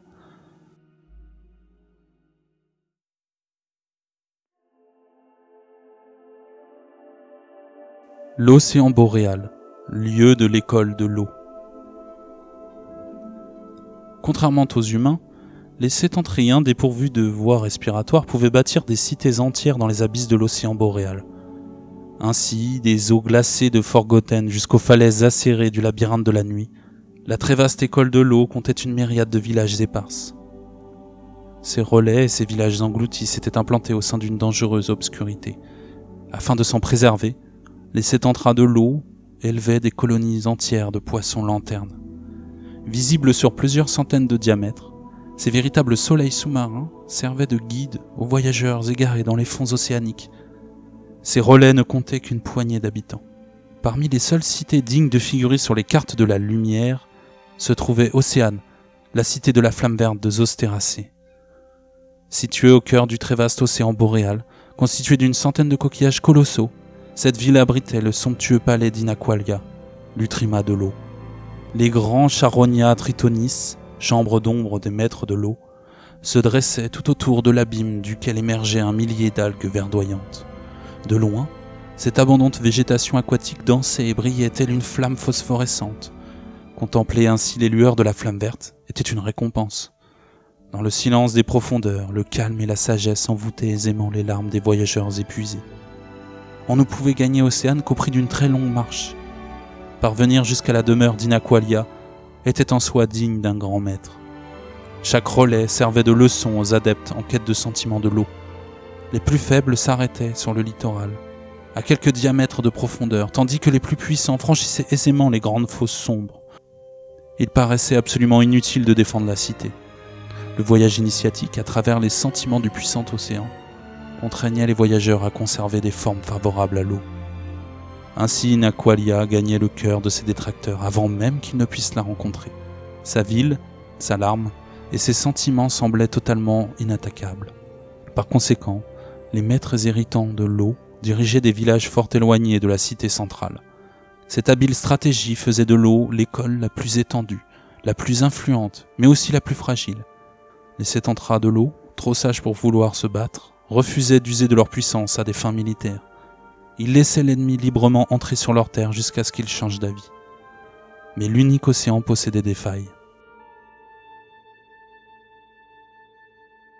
Le rayonnement philosophique de l'école de l'eau était extraordinaire. Sur la terre ferme, les écoles de foi allaient jusqu'à recruter des sétentras de l'eau à des fins judiciaires. En tant que sages incorruptibles et paisibles diplomates, ils formulaient des jugements d'une grande équité. Ils étaient si bons en matière de compromis que les sétentras jugés ressortaient toujours pleinement satisfaits de leurs sanctions. Dans cette louable entreprise de pacification des relations intersétentriennes, de fidèles sétentras de terre les assistaient. Ainsi, le relais le plus influent de l'école de l'eau demeurait, sans l'ombre d'un doute, la haute cour judiciaire d'Utopia. Construite sur la plaine marécageuse du même nom, la cité de la mangrove servait d'enceinte aux jugements les plus délicats. Sitôt qu'elle était saisie, les Utrima et Asilis devaient cesser toutes leurs activités et gagner au plus vite le temple de celle d'Utopia. Au cours de l'histoire sétentrienne, la haute cour n'avait été saisie qu'à deux reprises. La première fois, elle dut trancher contre sa propre école de foi au profit de l'école de feu, c'est à cette époque où elle eut le courage et la sagesse de se sanctionner elle-même qu'elle acquit la confiance de tous. La seconde fois qu'elle fut saisie, elle dut arbitrer le conflit qui opposait Macabre à Magma pendant la grande guerre de l'ombre et du feu. Par-delà ces querelles politiques à l'extrême nord de Myriade, sur le continent polaire, le relais de Forgotten préservait la civilisation septentrienne de l'intense tristesse du Nutrima déchu. Cette prison de la haute cour, isolée par la neige et le froid intense, comptait une poignée de maîtres chargés d'en surveiller la clé. Selon la légende, l'arme de cristal, Forgotten, fichée dans le récif de givre, préservait le continent de la fonte et de la destruction. Depuis le village, on voyait la lame ancestrale du premier maître de l'eau briller, tel un soleil, ses rayons d'argent préservant les septentrats des ombres d'un hiver infini. Les habitants, fiers, solitaires et forts, sacrifiaient leur existence à seule fin de protéger Myriade des mille démons scellés dans les glaces de cristal. Et que dire des failles sombres du labyrinthe de la nuit? Pour témoigner d'un tel souvenir, les mots me manquent aujourd'hui. Jamais aucune combinaison de lettres, de signes ou de poésie ne pourra se substituer à la contemplation des vallées marines, le berceau même de la vie. On venait y admirer les rivières et les fleuves s'écoulant enchâssés par de vertigineuses falaises noires. Les rayons du soleil, incapables d'accéder au fond de ces innombrables chasmes, laissaient s'y écouler lentement les fleuves d'ombre, les rivières de rêve et les larmes de souvenirs, autant de veines bleues parcourant le visage d'une myriade onirique. En ces lieux, l'Alvéa jouait pleinement son rôle. Il nous guidait dans la pénombre, pendant que nous descendions les escaliers sinueux menant au fond de ce gouffre inimaginable. Au terme de cette longue épreuve, ces mille marches franchies, nous accompagnions les eaux d'un bras de mer puissant, charriant des tonnes et des tonnes de gravats, des chutes, des torrents, des litres et des litres d'une huile noire. Et là, soudain, à plus de 6000 diamètres de profondeur, perdue telle une enfant non désirée, la vie, sereine, épanouie, naturellement déposée sur un lit d'indifférence, et nageant parmi ces miasmes de poisses, des poissons, des algues folles dansant autour des fumerolles, et des oiseaux émergeant de cette obscurité à la conquête de cieux toujours plus éloignés. Nous étions devant le perpétuel miracle. En tant qu'homme, nul ne résisterait à une telle vision véritable porte d'un Éden perdu. Les vallées marines irradiaient d'une indicible beauté. Les murmures des eaux noires, des embruns et des illusions alvéiques se mêlaient ici pour ne plus former qu'une galaxie sublime de rêveries intimes. Du port de Syria jusqu'au cap de désespérance, les bateaux descendaient lentement ce fleuve fantastique, voguant paisiblement sur l'un de vos souvenirs.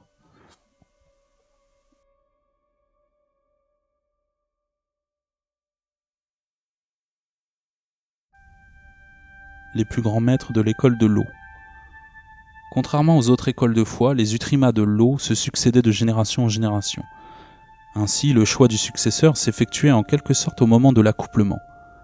L'enfantement et la procréation étaient au cœur des enseignements de l'école. Selon la reproductrice ou le reproducteur choisi par l'Utrima, l'école serait engagée dans une ère nouvelle ou conservatrice. Les sétentras de l'eau, très attentifs à la beauté de leur Utrima, donnaient une importance excessive à l'apparence de leur souveraine. On semblait en droit d'attendre que l'Utrima de l'eau soit de toute beauté, mais la très jeune Inaqualia avait la réputation d'être bien moins jolie que ne l'exigeait sa fonction. Les sétentras, identiques sur le plan morphologique, déterminaient la beauté d'un sétentrien dans ses yeux. Inaqualia croyait qu'elle possédait des yeux grossiers relativement laids. Afin de se protéger de ces complexes, la princesse des coraux s'aveuglait en permanence derrière un immense masque de glace, offert par Refracto. Paisible et enchanteresse, Inaqualia régnait sur son grand royaume avec un certain détachement, déléguant la quasi-totalité de ses responsabilités à ses fidèles maîtres héritants. La première, Sirène, veillait solitaire aux ombres des vallées marines. Elle guidait les navires de Syria vers le port du Chasmodéos. Sirène, qui avait jadis suivi les enseignements de Ténèbres, prêtait une ascension toute particulière aux eaux noires du labyrinthe de la nuit dans les méandres de ces nappes souterraines, engendrées par les eaux croupies descendues du renflement de Tarsis, les sinistres démons de Noctis cherchaient désespérément l'issue de leur enfer, cet implacable dédale dont ils demeuraient à jamais prisonniers. Et pourtant, pour ces pauvres airs, suivre le courant de l'onde opaline aurait été suffisant. Mais les démons, aveuglés par leurs propres pensées, ne se fiaient qu'à l'alvéa. Bercés par les illusions de cette sensation traîtresse, les pauvres créatures tournaient sans fin dans les cavités inondées du labyrinthe.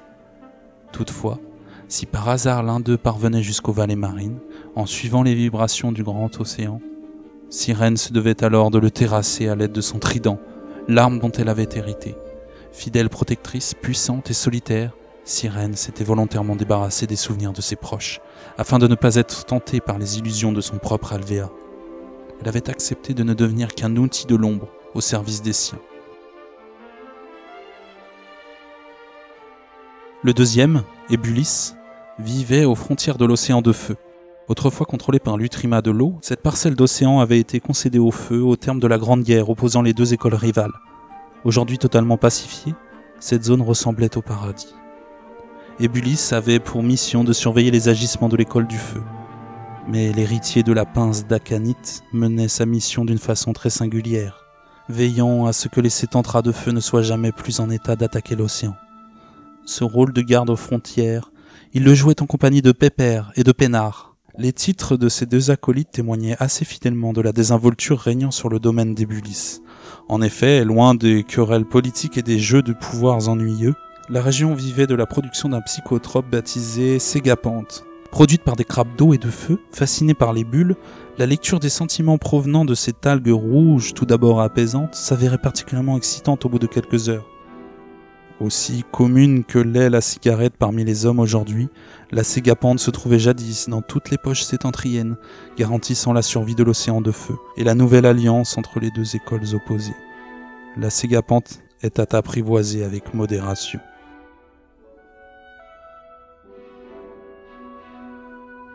La troisième, Brume, était l'héritière d'une tâche ingrate, elle veillait sur une étendue de silence, un océan désertique plongé dans une solitude effrayante. Située à l'est de la haute cour d'Utopia, cette parcelle avait jadis été frappée par une malédiction. Autrefois, le grand orgue de souffle prédit la venue de trois géants qui ruineraient le monde septentrien.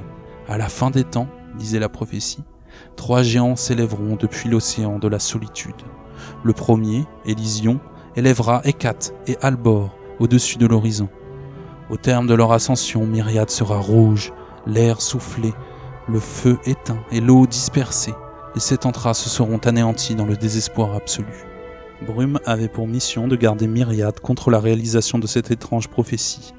Ne sachant où les géants apparaîtraient, elle gardait nuit et jour, ciel et mer, dans la crainte et l'isolement. Sa charge existait depuis la formulation de la prophétie. Ses ancêtres gardaient le lieu depuis des millénaires. De nombreuses saisons s'étaient écoulées sur son esprit et l'absence d'une altérité sétentrienne commençait à peser sur sa larme ancienne. La schizophrénie de brume terrorisait les myriadiens. Seules les créatures marines les plus monstrueuses, telles que Kraken, osaient encore s'aventurer dans le domaine des brumes. Le quatrième maître héritant de l'eau, Refracto, cet entra d'eau et de lumière, faisait l'admiration et la fierté de son école. Savant, habile et rigoureux, il était le gardien du continent de cristal. Chaque jour, il sculptait dans les glaces l'histoire de Forgotten, l'arme dont il avait hérité et celle dont il était éperdument amoureux. Emprisonné jusqu'à la garde, la lame ne devait être retirée des glaces sous aucun prétexte.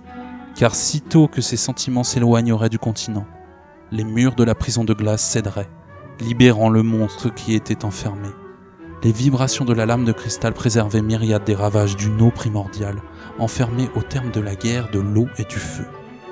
Mais dans le secret de l'unique continent boréal, l'amour de Réfracto pour la larme de son arme sacrée commençait à le consumer. Le jeune maître devait à chaque instant lutter pour ne pas embrasser la larme de sa promise. Il savait que s'il réchauffait Forgotten, le cœur de cristal, de grands malheurs s'abattraient sur les siens. Le cinquième, le tout-puissant Estran, défendait les limites séparant les eaux de la terre. Ce géant d'eau et de sable, serti d'un nombre incalculable de pierres précieuses, inspirait le plus profond respect. Il fut un sétentra autrefois, mais son amour pour la grande Calypso, la mère d'Inaqualia et l'ancienne Utrima de l'eau l'obligea à sacrifier une partie de ses sentiments pour la protéger d'un agresseur anonyme. Ayant abandonné sa forme sétentrienne, il devint indigne de son arme, mais le vœu de Calypso fut qu'il la conservât jusqu'à son prochain changement. Il demeurait en sommeil, enfoui dans les sables de la mangrove d'Utopia, prêt à se réveiller en cas d'attaque. Conservant un œil vigilant sur la haute cour, son rayonnement bienveillant suffisait à dissuader d'éventuels opposants. Mais vous vous demandez sûrement qui était cet adversaire anonyme, si dangereux qu'Estran dut sacrifier jusqu'à son essence sétentrienne? Il ne s'en souvenait pas, à vrai dire. Personne ne s'en souvenait. Seul Calypso, aujourd'hui prisonnière de la flamme verte des Ostéracées, savait que cet adversaire inconnu n'était autre qu'Estran lui-même.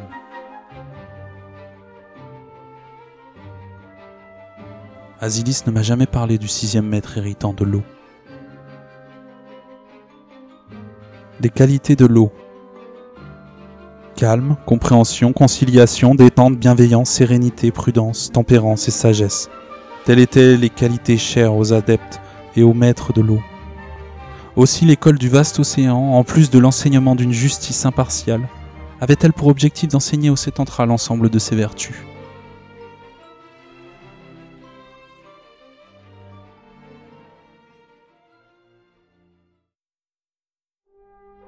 Flamme, cité de l'école de feu. La sécheresse et la désolation régnaient sur les plaines embrasées. La terre, recouverte de cendres grises, paraissait assoiffée de larmes. Les broussailles, victimes de récents brûlis, s'affaissaient désespérément sur ce sol stérile. Les arbres calcinés, jadis torturés par le vent, hantaient les lieux comme d'innombrables morts vivants. Les lacs noirs et les huiles bouillantes formaient autant de taches sur la surface flétrie de ce paysage desséché. Les fleuves de feu et les rivières enflammées se déversaient lentement des grands volcans du renflement de Tarsis. Ils s'écoulaient dans un lit sinueux, tels des serpents indolents se mouvant péniblement vers la mer de feu. La vue troublée, Louis assourdi, le pas alourdi, il fallait pourtant trouver son chemin à travers ces plaines jusqu'au premier mur de l'école. Flamme était une cité faite de temples en ruine. D'antiques colonnades jonchaient les dalles brisées de la cité. Sculptées pour ressembler grossièrement aux anciens maîtres de feu, ces œuvres n'avaient pas résisté à l'épreuve du temps et cet entra de feu, qui se moquait éperdument de l'architecture, les avait laissés se flétrir au fil des saisons. Parmi les colonnes, penchées, souillées et affaissées, de multiples brasiers jaillissaient de toutes parts. Allumés en l'honneur des plus illustres guerriers de l'histoire myriadienne, ils permettaient aux Sétentras de s'enivrer chaque jour des sentiments chers à leur école de foi. Ces foyers et ces phares brûlaient la boue noire récoltée dans les plaines embrasées. En arrière-plan, la reine de flammes, se dessinait telle la mère imposante de tous ces chefs-d'œuvre en ruine. L'arène opposait ses splendides arcades aux siroccos arides venus des plaines du sud, ses piliers colossaux fièrement dressés devant la détresse de ce monde mourant. Dans ces couloirs, les cendres rougeoyantes virevoltaient au rythme de courants d'air tournoyants. Les sculptures enduites d'ocre, illuminées par les torches vives, laissaient danser quelques ombres malveillantes. Les escaliers immenses du Colisée résonnaient de bruits étranges et de sentiments d'agonie. Au sous-sol, dans l'hypogée de l'arène, les prisonniers du feu se voyaient infliger mille maux, Ils expiaient leurs fautes par la torture et par les flammes. Demain, ils devraient combattre dans l'arène afin de regagner leur liberté. Depuis ces gradins colossaux, on pouvait ressentir toute la violence d'une confrontation. Les pierres érodées, sans cesse léchées par les flammes, amplifiaient les sons du combat et les rayonnements des opposants. Ce que l'on jetait dans l'arène se trouvait irrésistiblement happé par la furie du combat, leur foi galvanisée par les encouragements des milliers de spectateurs en liesse. Dans les gradins, les sièges étaient attribués de façon hiérarchique. Ainsi, les places les plus proches de l'aire centrale étaient réservées à l'ultrima et à ses héritants. Les places intermédiaires étaient allouées aux maîtres de l'école de feu. Quant aux loges les plus hautes, elles servaient aux visiteurs étrangers et aux adeptes de l'école. Ce vaste colisée avait accueilli bien des combats et de nombreuses larmes s'y étaient brisées. Cette violence quotidienne faisait partie de l'enseignement de Flamme. Mais cet entra de feu voyait en l'ultime sentiment, non pas un accomplissement, mais bien au contraire une marche, une énergie, une force toujours renouvelée, en perpétuelle évolution. Il vénérait la passion de la force et de la foi, le feu sacré, le rayonnement, pour eux, demeurait une seule et même chose. Cet amalgame leur permettait de croire, à tort, que leur école de foi dominait toutes les autres. L'éducation spartiate des sept entras de feu visait l'accroissement de leur rayonnement par son épuisement systématique. Seule la confrontation permettait de comprendre l'essence du rayonnement. L'épuisement et la renaissance faisaient partie intégrante de leur éducation. Afin de célébrer le rayonnement, ils avaient créé des arts martiaux, des méthodes d'escarmouche et des stratégies pour la guerre, ainsi, par exemple, les maîtres méritants de feu avaient été les premiers à se servir d'une arme, et l'utilisation d'une arme inspira ensuite aux autres écoles l'utilisation d'artefacts. En accord avec les traditions et les préceptes du feu, les armes des maîtres héritants de flamme se gagnaient à la force du rayonnement. Chaque saison de feu, l'un des maîtres héritants de flamme se voyait dans l'obligation de remettre ses titres en jeu. L'école de foi du feu organisait alors un gigantesque tournoi, le tournoi du feu sacré. Au cours de ces duels, il était interdit de briser son opposant ou d'user de l'acide. Celui qui parvenait à survivre à tous ses adversaires gagnait le privilège d'affronter seul à seul le maître héritant des armées. Ces duels épiques donnaient lieu à des confrontations de rayonnement spectaculaires. Le sétentrien victorieux prenait possession de l'arme. Si le maître héritant était vaincu, il s'enfermait dans son arme avant de la transmettre à son successeur. Tous les sétentriens, de quelque origine qu'ils soient, pouvaient participer à ce tournoi. Cette sélection égalitaire faisait le triomphe du feu. Les écoles de foi profitaient de la surexposition sentimentale de cet événement pour porter leurs champions dans l'arène et faire la promotion de leur enseignement. Pendant la saison du feu, Myriade ne vibrait qu'au rythme de ce spectacle unanimement reconnu. Quant à l'élection de l'Ultrima, elle se réglait en interne. les plus grands maîtres de l'école de feu. L'Utrima de feu, Brasier, était un chef de guerre avisé. Il apprit à développer les sentiments du feu auprès de Magma, le maître dont il était éperdument amoureux. Lorsque la guerre de l'ombre et du feu éclata, il était encore trop jeune pour participer au combat. Il s'illustra néanmoins en repoussant un raid nocturne. Cette nuit-là, plusieurs myriadiens de l'ombre tentèrent d'infiltrer Flamme pour y corrompre des guerriers de feu. Brasier, qui ne méditait jamais la nuit, les confronta et les repoussa. Après que Magma se soit enfermé dans la ruine de feu, Brasier consacra toute son énergie à devenir un excellent sétentra de flamme. Sa meilleure chance de la revoir, pensait-il, demeurait de gagner la ruine de son école et de s'y enfermer avec elle. Mais en chemin, Brasier se mit à apprécier l'existence sétentrienne. Après avoir rencontré une Aqualia, il tomba amoureux de tous les sétentriens de l'eau il mit l'accent sur la diplomatie entre les deux écoles en nommant Alcool auprès de la mère de feu. Peu à peu, son projet de s'enfermer immédiatement dans la rune de feu tomba à l'eau. Mais Brasier éprouvait aussi de nombreux sentiments pour Indales.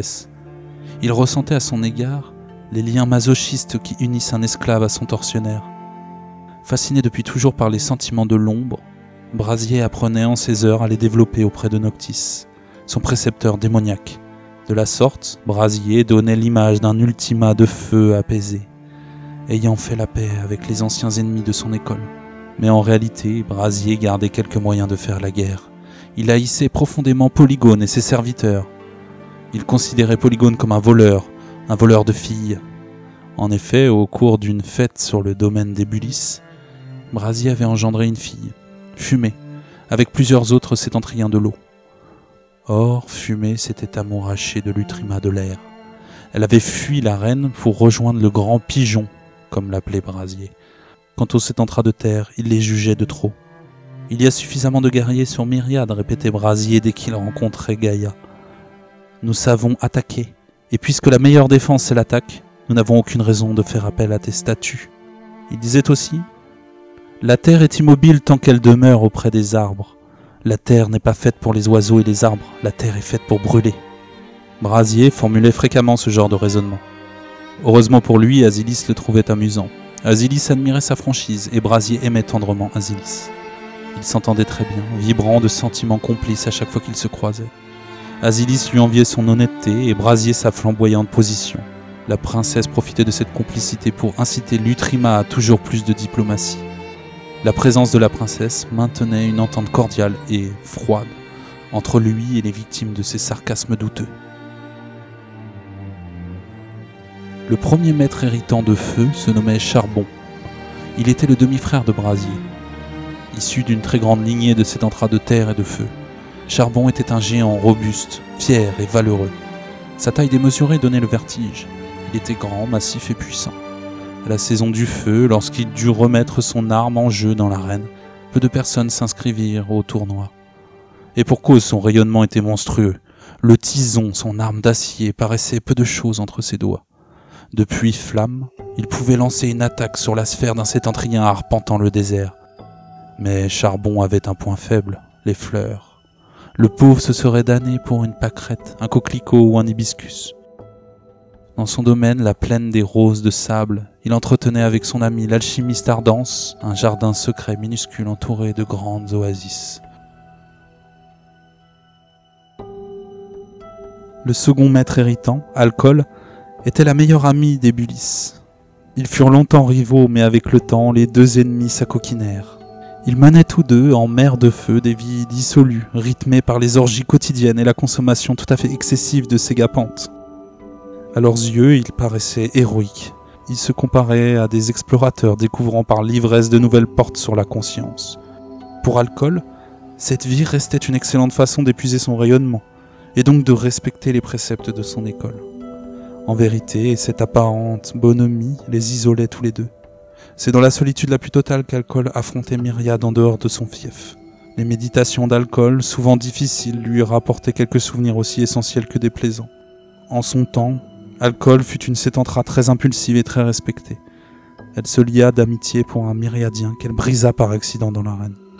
Elle s'empara d'éthanol, mais dans l'ombre, elle payait toujours le lourd tribut de sa gloire.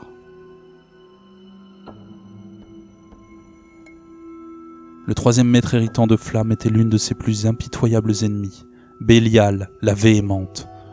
Elle fut la plus belle fille de Magma, avant que sa larme ne soit brisée au cours d'un tragique accident. Puis, au terme de la guerre de l'ombre et du feu, Indalès donna à Magma l'occasion de la réincarner depuis l'ombre. Magma accepta. Mais dès l'aube de sa seconde naissance, Bélial fut rejeté par sa mère. À son retour de visage, Bélial fut trahi. Magma usa du mentir et fit croire à Bélial qu'elle pourrait lui exprimer son amour en plaçant l'intégralité de ses sentiments dans une urne en argent. Bélial, douce et naïve, s'exécuta par amour pour sa mère. Magma emporta l'urne et l'enterra au fin fond d'un désert de sel. Abandonné, emprisonné, torturé par les vibrations lancinantes de mille et mille grains de sel, Bélial s'empoisonna avec de la véhémence, jusqu'au jour où elle refit surface dans des circonstances énigmatiques. Bélial en voulait à Myriade tout entière, mais la première étape de sa vengeance consistait à vaincre Brasier. Ensuite, elle utiliserait l'acide pour anéantir sa rune. Au cours du tournoi, dans lequel elle arracha Furie aux mains d'Éternel, Bélial brisa de nombreuses larmes et manqua d'être éliminé à plusieurs reprises. Sa cause fut néanmoins reconnue par Brasier, et celui-ci la laissa s'emparer de furie. La quatrième, Ardence, était une jeune alchimiste de lumière, habile et brillante. Cependant, elle n'avait pas acquis réaction son arme dans l'arène.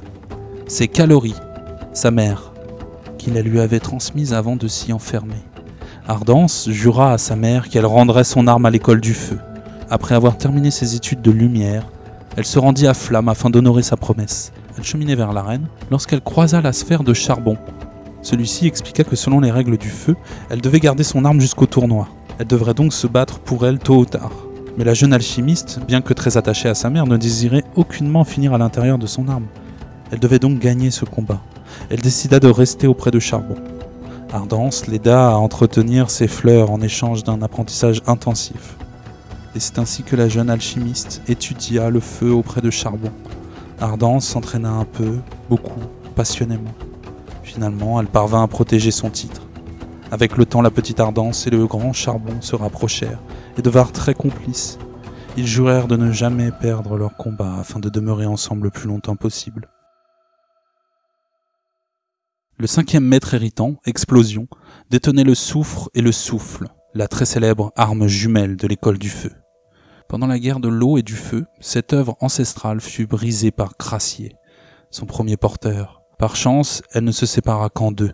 Crassier ramassa les morceaux et remporta la victoire. L'arme jumelle était née, elle devint mythique, mais Explosion ne s'en servait presque jamais. Elle eût préféré Dragolis, son dragon susceptible, colérique et jaloux. Depuis plusieurs saisons, les Myriadiens les apercevaient souvent tous les deux, chevauchant vers Megoche ou vers Flamme. Ils étaient en général porteurs d'artefacts, de trésors et d'œuvres à destination de cet entrien puissant. Apercevoir Dragolis, le rouge, dans l'azur du ciel, avait la réputation de porter chance.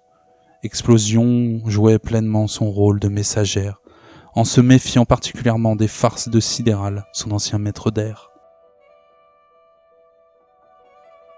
Asilis ne m'a jamais parlé du sixième maître héritant de feu. Les qualités de feu, la joie, l'ivresse, la fougue, l'exubérance, l'énergie, la passion, l'ardeur, la colère, la rancœur et la haine, Telles étaient les qualités chères aux adeptes et aux maîtres du feu. Aussi l'école de flamme, en plus de la confrontation de rayonnement, avait-elle pour objectif d'enseigner au Sétentra l'ensemble de ses vertus.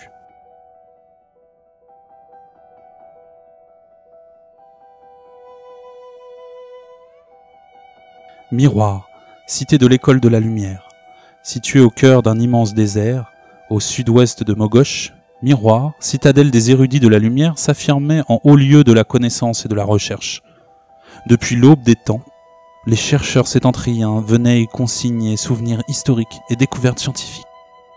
Mais les sentiments, par nature, subjectifs, demeuraient les témoins peu fiables des événements passés. L'objectivité, étant recherchée par les sciences de l'humnos, ne pouvait être atteinte qu'au prix d'une écriture minutieuse et contre-intuitive. Les premiers maîtres de la lumière, inventeurs de ce symbolisme cunéiforme, demeuraient les seuls détenteurs de ce langage complexe. Tel un véritable trésor, cette écriture était exposée sur l'intégralité des murs de verre qui constituaient l'enceinte de l'école de foi. Miroir, conçu pour ne laisser aucun lieu à l'ombre, baignait constamment dans une lumière éclatante. Les multiples arabesques peintes sur les contours des surfaces argentées s'effaçaient chaque jour devant la puissante intensité des rayons solaires. Par d'habiles jeux de miroirs, ces rayons se multipliaient, s'amplifiaient, se diffusaient sur l'ensemble des bâtiments de la cité, fournissant à tous des ressources énergétiques infinies. À l'extérieur des murs polis, servant d'enceinte à la citadelle des savants, le sable, chauffé à blanc par un soleil de plomb, se transformait peu à peu en un verre grossier, ce verre naturel faisait la richesse de Miroir et de ses habitants. Cette matière translucide, par essence de terre et de lumière, telle l'or et l'argent, conservait parfaitement les sentiments à travers les âges. Ces trois matériaux, source des richesses innombrables de l'école de la lumière, existaient dans le désert en telle quantité qu'il suffisait de se baisser pour les cueillir. Une fois ramenés dans la cité, le verre, l'or et l'argent devaient être travaillés, épurés, polis, avant d'être utilisé comme consigne aux plus précieux sentiments myriadiens. Par nature de verre, d'or ou d'argent, toutes les lames, toutes les armes fabriquées sur myriades pouvaient se targuer d'avoir autrefois baigné dans les forges de la lumière. Les forgerons devaient automatiser leurs mouvements et leurs procédés de fabrication afin de produire l'objet le plus neutre possible sur le plan sentimental. Ainsi, l'héritier de la relique vierge, sans le moindre parasite, pouvait y déposer ses sentiments personnels, mais jamais la neutralité parfaite, tant recherchée par les forgerons, ne pouvait être atteinte. Seul Sétantra eut autrefois la possibilité de forger de tels artefacts. Son antique savoir-faire est aujourd'hui perdu dans les limbes du temps. Le rayonnement culturel de Miroir était incommensurable. Depuis ces rues extérieures aérées jusqu'aux grandes agoras colorées, les jeunes chercheurs exposaient leurs théories audacieuses et leurs astucieuses réflexions. Le cosmos, le mantis, l'histoire, la géographie, le langage et le sens de l'existence constituaient la majeure partie du corpus de l'agora. Cependant, la science reine demeurait la mathématique et ses arcanes infinis. Selon les sept de Lumnos, si l'ultime sentiment existait, il ne pouvait être que mathématique, car les lois de la science reine ne semblaient avoir besoin d'aucune expérience pour être confirmées ou infirmées. Elles étaient, disait-il, a priori et invariables à travers le temps et l'espace, totalement objectives, dépassant la contingence de la matière, sublimant l'existence sétentrienne. Loin des désirs, des mensonges, du bien, du mal, loin du sentiment, les mathématiques brillaient sur la science, tel un soleil. Paradoxalement, toute la géométrie sétentrienne se basait sur la perfection de la sphère et prenait pour centre le mathématicien qui énonçait la propriété. Ainsi, pour mesurer la distance entre deux points, les sétentras utilisaient une unité de mesure que l'on traduirait par diamètre ou rayon. En somme, les mathématiques sétentriennes demeuraient, à leur corps défendant, totalement subjectives. Quoi qu'il en soit, un miroir, paradis d'une science simple basée sur l'observation et l'expérience, les adeptes de lumière rivalisaient d'ingéniosité et d'intelligence pour dépasser leur maître. Néanmoins, loin de cette brillante activité, les plus vieux maîtres de la lumière, dogmatiques et immobilisés par leur certitude, dominaient les chaires des académies les plus prestigieuses. Leurs grises théories s'accrochant à l'existence, telles des scarabées aux roches du désert. Dans le Capitole, ces censeurs de lumière jugeaient seuls de la sauvegarde ou de l'oubli d'un savoir ou d'une théorie. Ainsi, les théories les plus agréables au Capitole demeuraient dans des artefacts d'or ou d'argent, tandis que les théories les moins séduisantes finissaient oubliées, broyées par les vibrations de l'histoire. On aurait souhaité que les théories fussent sauvegardées pour d'autres raisons. Mais, à l'instant même où la croyance devenait savoir, les sept entrailles de lumière finissaient toujours par se cristalliser.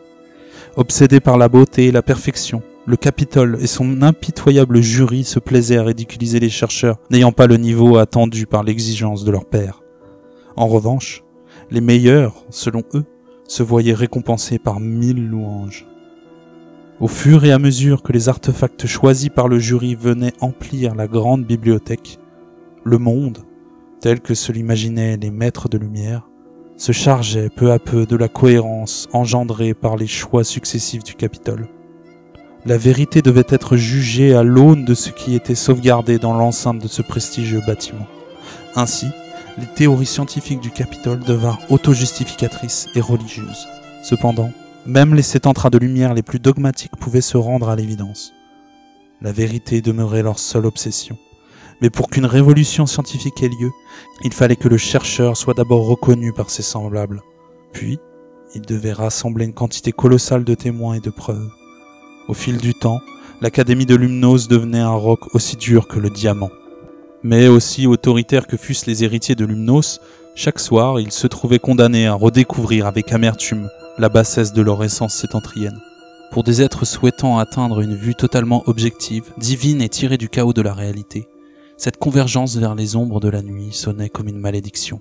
À l'image des autres sétentras, ils étaient eux aussi contraints de se baigner dans l'ombre afin d'y méditer et d'y rêver. Afin de combattre l'ombre du sommeil, ils avaient inventé les globes de lumière, ce procédé utilisé par l'intégralité des écoles de foi produisait une lumière surnaturelle permettant d'éclairer les études, les couloirs, les bibliothèques, les astrolabes, les palais, les rues, la cité tout entière et les mille sentiers de son vaste désert. Telle une myriade d'étoiles, la nébuleuse des globes de lumière, visible depuis l'espace, brillait, illuminant le système solaire et faisant de myriades la seule planète capable de produire sa propre lumière. les plus grands maîtres de l'école de la lumière. L'Utrima de la lumière se nommait Deus. On le surnommait parfois Deus la chance. Il devait ce titre aux nombreux hasards qui venaient toujours couronner de succès chacune de ses entreprises. Le monde semblait toujours satisfaire ses moindres désirs. En réalité, Deus était si intelligent qu'il parvenait à tout prévoir et à tout calculer. Il attendait du monde uniquement ce que celui-ci pouvait lui offrir, et cette attitude demeurait pour lui la source d'un grand bonheur. Modeste, il minimisait systématiquement ses succès en prétendant qu'il avait une chance insensée. À ce titre, l'anecdote la plus célèbre à son sujet demeurait celle dite de la pomme tombée du ciel. Tandis qu'il se promenait dans la cité, écoutant les jeunes adeptes de son école, il s'arrêta pour donner un contre-argument à l'un d'eux. La foule, attirée par les remarques pertinentes de l'adepte, comme de son nutrima, se rassembla pour écouter les deux discours. Au cours de sa tirade, Deus prétendit qu'il aurait grand besoin d'une pomme pour le soin de sa démonstration. Et c'est alors qu'une pomme tomba du ciel dans le creux de sa main droite. Merci, dit-il le plus simplement du monde en regardant les cieux. Puis, il poursuivit sa démonstration, à l'aide de sa pomme, comme s'il ne s'était rien passé d'extraordinaire. La foule conquise et ébahie par le spectacle se rangea derrière l'argumentation de Deus. Pourtant, à la fin de son discours, lorsque la foule fut totalement conquise, Deus montra que l'adepte avait raison. La foule demanda à l'Utrima de s'expliquer. Deus répondit La toge ne fait pas l'Utrima. Le tribun le plus spectaculaire n'est pas toujours accompagné par la raison. La vérité ne peut pas être spectaculaire, car le spectacle est justement le mensonge qui nous en détourne. Aujourd'hui, je vous ai fait rêver avec ma pomme. Je vous ai distrait, je vous ai diverti, vous m'avez cru.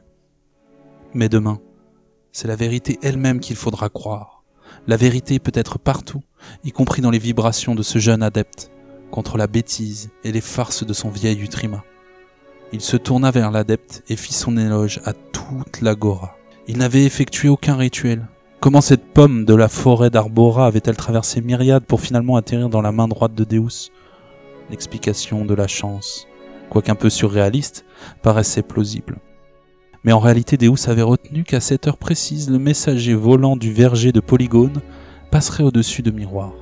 Puisqu'il avait traversé le désert trois jours auparavant, en quête d'un point qui se situait à une journée et demie de vol, il était certain qu'il repasserait par les cieux, au-dessus de Miroir, le jour même de la démonstration.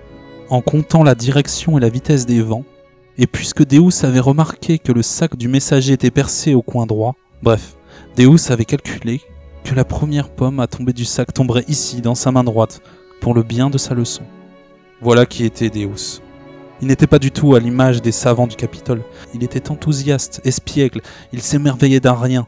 Curieux et épanoui, il avait toutes les qualités de son école, sans les défauts propres à la lumière. C'était un nutriment réformateur, très peu soutenu par les maîtres de son école. Mais sans lui, la lumière n'aurait jamais tant rayonné. Les adeptes l'adoraient.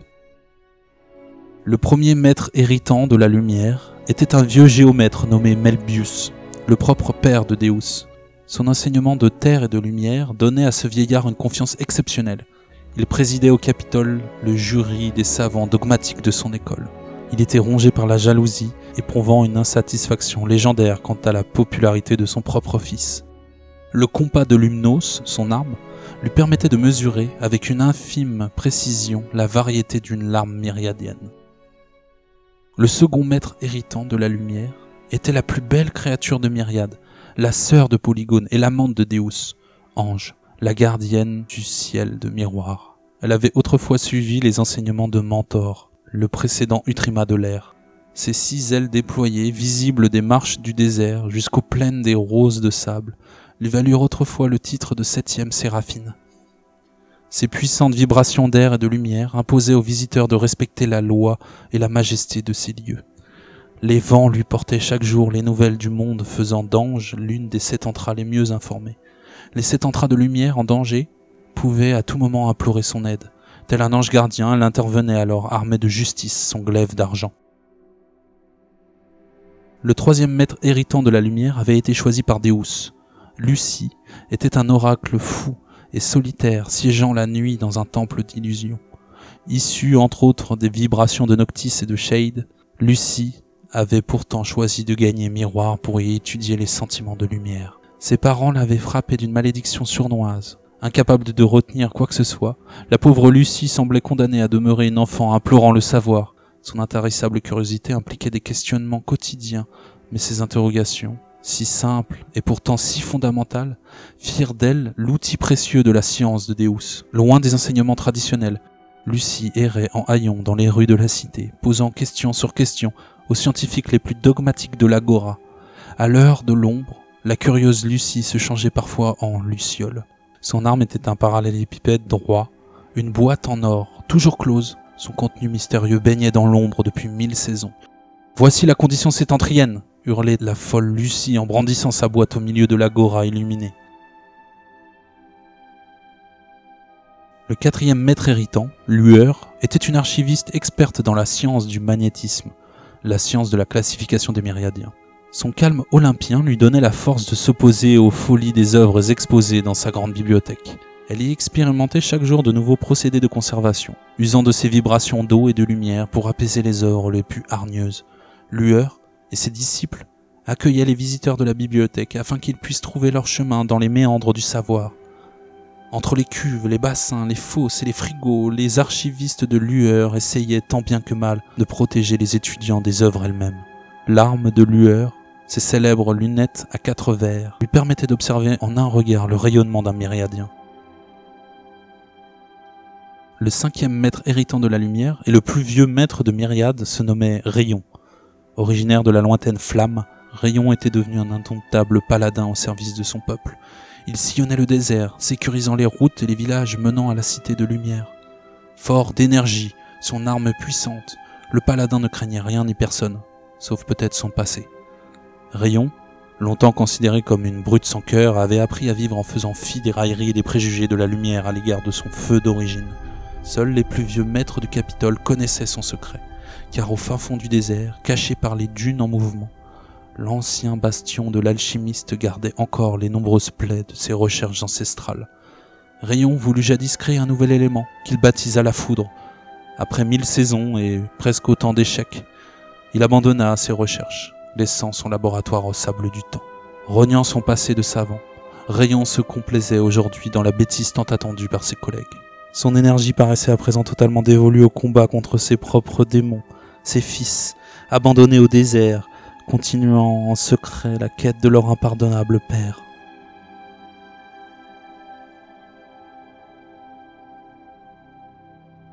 Asilis ne m'a jamais parlé du sixième maître héritant de la lumière.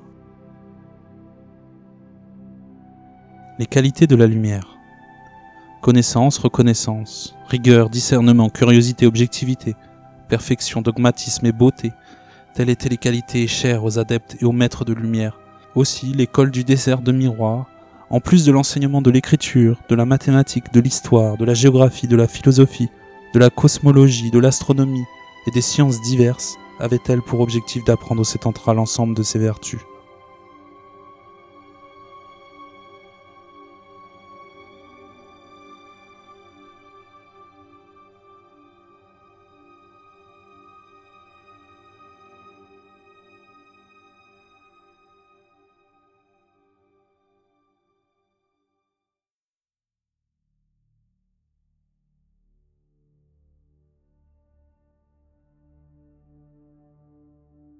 Visage, cité de l'ombre.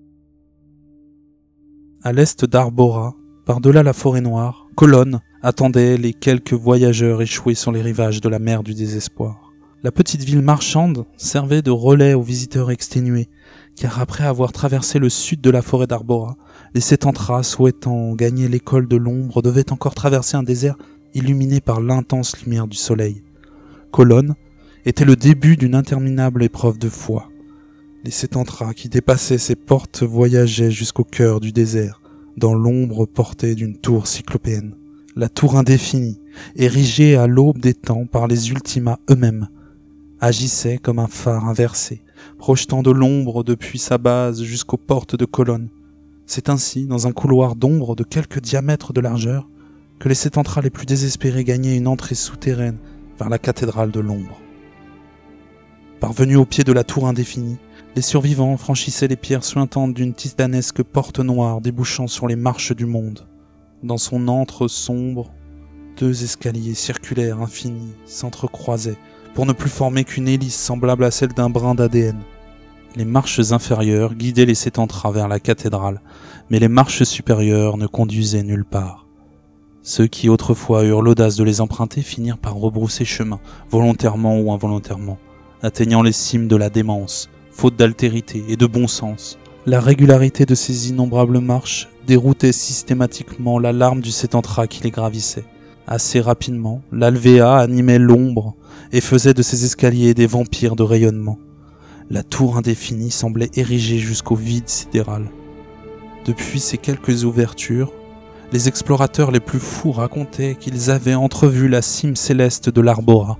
Fier de sa haute tour, l'école de l'ombre faisait de ces dernières le symbole de son hégémonie. Aussi haut dans le ciel soit le soleil, disait le proverbe, la tour indéfinie nous préserve de sa folie. Les curieux qui descendaient les marches vers la cathédrale levaient toujours leurs quatre yeux vers le centre de la tour. Ils espéraient contempler le signe d'un abîme bienveillant, mais le vertige souhaitait les voir chuter vers le ciel. Où donc conduisait ce tunnel? Ceux qui l'avaient exploré disaient que le bas et le haut finissaient par s'y inverser. Certains supposaient qu'il menait vers l'étoile bleue, d'autres soupçonnaient l'existence d'un ombre monde conçu en miroir. Mais dans l'ombre, toujours, leur alvéa se manifestait ainsi qu'une amère révélation. Nous chutons depuis nulle part, vers nulle part, dans un abîme sans fond, vers le ciel ou vers le sol, piégés par notre esprit entre deux infinis, l'infiniment grand et l'infiniment petit. Seule l'illusion guide nos raisons. La dernière marche franchie, les entra la tour indéfinie par une incommensurable porte ouverte sur une vaste cavité souterraine. Cette arche immense, recouverte de visages géants, donnait à contempler la cathédrale de l'ombre. Elle était entourée d'innombrables chambres appartenant à ses serviteurs tourmentés. La cité troglodyte, totalement plongée dans les ombres d'une nuit perpétuelle, se révélait à tous sous des traits similaires. En ces lieux, en dépit de l'alvéa, l'ombre harmonie donnait aux ténèbres une objectivité surnaturelle. Ceux qui franchissaient le seuil de l'arche se trouvaient subitement assaillis par le scepticisme, acceptant tout à coup que l'ombre puisse être beaucoup plus qu'une simple illusion. En marchant vers le cœur de la cité de l'ombre, la cathédrale se dessinait peu à peu. Sa forme demeurait encore énigmatique, semblable à une sphère recouverte d'un liquide noir et mauve. Elle lévitait au-dessus de la cité. Les clochers, les vitraux, les cloîtres et sa nef sublime jaillissaient aléatoirement de cette masse sombre avant de s'y liquéfier lentement. La cathédrale de l'ombre, déliquescente et malsaine, n'avait aucune forme définie. Elle semblait fondre en permanence, telle la cire d'un cierge noir. Pour y accéder, il fallait gravir des escaliers invisibles, ou bien se laisser porter lentement par l'aile fragile d'un démon de Noctis. Déposé sur le seuil de cette sphère sombre, au creux d'un pinacle voué à la liquéfaction, les sétentras franchissaient un arc boutant. Celui-ci permettait de gagner le premier triforium éphémère de la cathédrale. Ce corridor étroit guidait les pas des étrangers au sein d'une architecture cauchemardesque, sous les nervures évanescentes, semblables à de gigantesques cadrans sétentriens. De terrifiants vertiges saisissaient encore les plus puissants maîtres de l'ombre. Les gargouilles, visibles depuis les vitraux, entre les colonnes tordues et brisées de la nef, vomissaient leur souffrance sur les dalles asymétriques du temple de l'ombre. Après qu'un escalier se soit dérobé sous les pas des visiteurs, ils atteignaient enfin la lourde porte du mausolée de la résurrection. C'est dans cette salle qu'il était possible de régénérer la larme d'un myriadien à partir des souvenirs de ceux qui l'avaient connu. Entourés de six arcs brisés, eux-mêmes soutenus par six imposantes colonnes, l'autel de l'ombre devait en principe recueillir le simulacre des souvenirs du défunt. Lorsque les six portes étaient closes, les sept entras souhaitant pratiquer le rituel s'enfermaient dans les puits qui jonchaient le sol de cette ignoble salle. Ils devaient alors entrer dans une larme d'ombre illusoire pour venir y déposer les souvenirs liés à l'individu qu'ils souhaitaient ressusciter. Au terme du rituel, le entra pouvait revenir à la vie, tel que ses amis se l'imaginaient. Combien de entra, par amour, avaient un jour franchi le seuil de cet immonde mausolée. Ceux qui tentaient le rituel en sortaient irrémédiablement hantés par la mer des illusions de la résurrection. Les êtres que nous aimons ne sont jamais vraiment tels que nous les imaginons. Par-delà ce mausolée, trois de ces portes noires débouchaient sur la salle du trône. Située au centre de la sphère, cette vaste galerie, en un son, pouvait provoquer jusqu'à mille échos. Les lieux apparaissaient sous la forme des souvenirs les plus chers aux sétentras qui les visitaient semblant régner sur les plus beaux moments de votre vie. Indales, l'utrima de l'ombre, siégeait ici, comme dans votre cœur, attendant patiemment les doléances que votre raison ne parvenait pas encore à formuler. Les plus grands maîtres de l'école de l'ombre. Indales, l'utrima de l'ombre, régnait sur son école depuis plusieurs milliers de saisons. Nul ne pouvait prétendre connaître son âge réel Myriade murmurait qu'il fut déjà le disciple de l'un des maîtres méritants de l'ombre à l'époque de la guerre de l'eau et du feu. Veillant sur le labyrinthe de la nuit, siégeant parmi ses démons et ses liches, on racontait qu'il avait profité de la faiblesse de l'eau pour étendre son domaine jusqu'aux failles de l'océan boréal. C'était lui, le bâtisseur des ruines illusoires d'Anti-Hélios. Il les avait fondées pour y établir sa domination. Certains craignaient même qu'il puisse être la véritable cause de la corruption de glace mais on ne trouva jamais aucune preuve de sa culpabilité. Au cœur de toutes les suspicions, Indalès, alors maître irritant de l'ombre, avait attiré la colère du feu, provoquant la guerre de l'ombre et du feu opposant Macabre à Magma. Au cours de cette guerre, Macabre, terrassé par Magma, n'avait malheureusement laissé aucune consigne quant à sa succession. Indalès, alors le plus ancien maître de l'école de foi, eut naturellement l'honneur de lui succéder. Et pourtant, en dépit de cette aura inquiétante et des mystères entourant son ascension vers l'ultime sentiment, Indalès demeurait un maître doux et attentionné à l'égard de ses disciples. Une légende issue de Lucie, l'oracle de la lumière, prétendait même qu'Indalès serait un jour le sauveur de Myriade. Depuis le début de son règne, Indalès avait imposé une tradition contraire aux préceptes de ses tantras. Les maîtres irritants de l'ombre qui se lassaient de vivre s'enfermaient dans leurs armes avant d'être réincarnés par leurs meilleurs disciples dans le mausolée de la résurrection. En d'autres termes, tous les maîtres héritants d'Indalès étaient des réincarnations successives de ses premiers serviteurs. Ce procédé s'appelait la distillation. L'objectif de ce rite malsain était d'utiliser les fantasmes des disciples et l'idéalisation de leurs mentors pour améliorer le maître héritant d'Indalès. De mutation en mutation, les maîtres héritants se transformèrent en créatures imaginaires aux sentiments d'ombre hypertrophiés, les premiers gardiens d'Indalès n'étaient plus sétentriens, ils étaient devenus démoniaques et cauchemardesques. Le premier d'entre eux, Noctis, apparaissait sous la forme d'un immense démon de feu et d'ombre. De longues cornes blanches et torsadées ornaient son crâne noir. Son corps colossal, parcouru de tatouages en mouvement, pouvait aspirer la lumière d'un lieu afin de le plonger totalement dans les ténèbres. Mais la beauté légendaire de Noctis provenait surtout de ses yeux nacrés. À travers les reflets de sa longue hallebarde d'ivoire, le regard de Noctis pouvait se porter sur le moindre lieu de myriade, pourvu que celui-ci soit plongé dans l'ombre. Il régnait sur le labyrinthe de la nuit, en contrebas du renflement de Tarsis, protégeant les royaumes souterrains contre les éventuels assauts de l'eau. Tel un minotaure, errant dans un dédale de solitude et de doute, Noctis veillait à la sauvegarde de ses enfants démoniaques. Le second, Shade, n'était plus que l'ombre de la lanterne qui lui servait d'arme. Personne, sauf Indalès, ne se souvenait de l'apparence qu'elle possédait autrefois. Il ne restait que l'ombre de sa présence. Son corps noir, projeté sur les murs de la cathédrale de l'ombre, changeait constamment de forme. Son arme, la lanterne noire, lui permettait de contrôler les ombres perçues par celui qui la contemplait. On la disait savante, et Lucie, la folle, prétendit un jour que seul l'Utrima Deus pouvait se prévaloir de meilleures connaissances. Contrairement au entra de lumière, Shade avançait vers la sagesse en utilisant son scepticisme comme une arme redoutable contre l'ignorance. De doute en doute, elle cheminait irrémédiablement vers une connaissance certaine, absolue. Le troisième, Ténèbres, ressemblait à une entité myriadienne faite de brume et de glace. Seule son arme, le manteau d'ombre pure, donnait à son corps de givre une apparence sétentrienne. De sa silhouette informe se dégageait une épaisse fumée noire. Cette arme étrange, semblable au voile d'une femme endeuillée, dessinait des lieux affolants issus de dimensions parallèles. Sa présence malfaisante et repoussante était accompagnée de créatures chimériques, serpentiformes. Les stéphères, ces harpies, virevoltaient autour d'elle en permanence. Leur queue, faite d'un entrelac de plumes triangulaires, produisait des sons stridents, aussi désagréables que les bruissements de la cascabelle d'un crotal.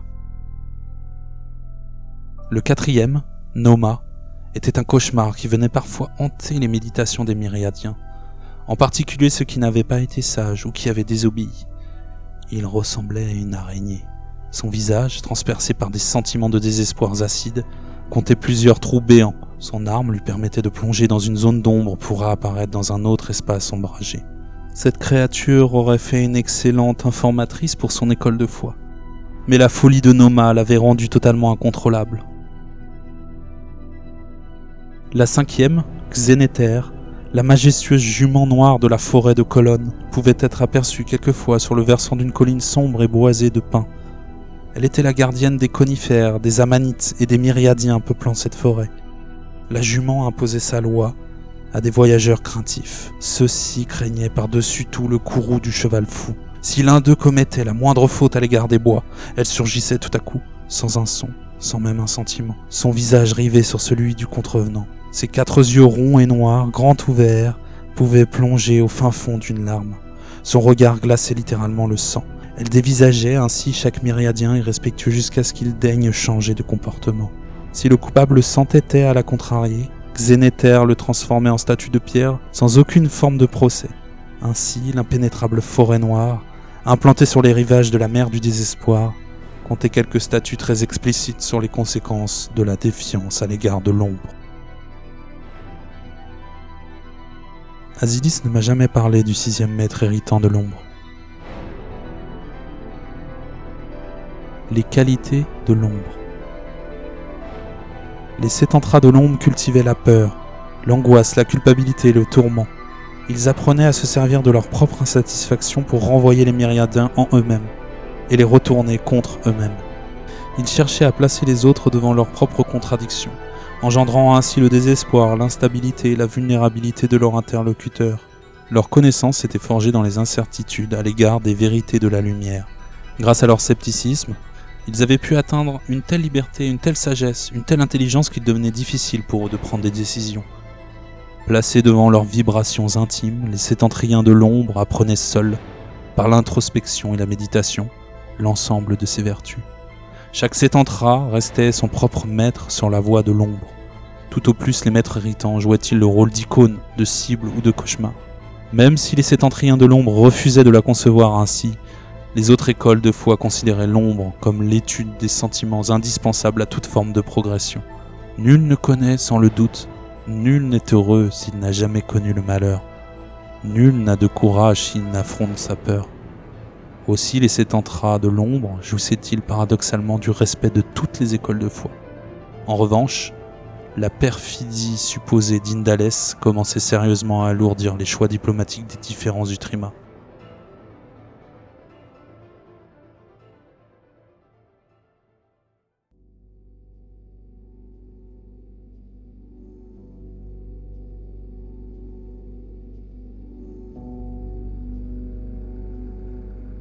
Syria, la cité neutre de l'économie. Le port de Syria était une zone d'échange neutre. La cité comptait en principe autant de sétentriens de chaque école de foi. Les portes d'or et les remparts du centre-bourg, baptisés la balance de Syria, ne vous laissaient pas entrer tant qu'un sétentrat de votre école n'avait pas quitté le centre. De même, pour quitter le vieux bourg, il fallait attendre qu'un sétentrien de votre école de foi soit y entré. Chaque myriadien subissait la même règle. Seuls les sétentriens de l'air et de la terre pouvaient faire fi de la balance, les uns en passant par le ciel, les autres en passant dans le sol. Le bourg intramuros était pavé de vieilles pierres rondouillardes, de petites chaumières d'ombre et de fiers colombages. Elle appartenait à des lutins, d'air et de lumière, ainsi qu'à des gnomes, de terre et d'ombre. Les lois antiques de Syria se basaient entièrement sur la notion d'échange strictement équitable. Par conséquent, au fil des âges, et afin que les myriadiens puissent y faire commerce de leurs sentiments, la cité obligea ses visiteurs à forger des runes simples. Les runes simples, aussi appelées l'arme des dieux, ressemblaient à de minuscules pierres d'eau, de feu, de terre, d'air, de lumière ou d'ombre. Elles représentaient une unité sentimentale de chaque élément. La rune simple d'eau, aussi appelée la goutte, était un unique sentiment d'eau, la rune simple de feu, aussi appelée l'étincelle, constituait un unique sentiment de feu. Le caillou, un unique sentiment de terre.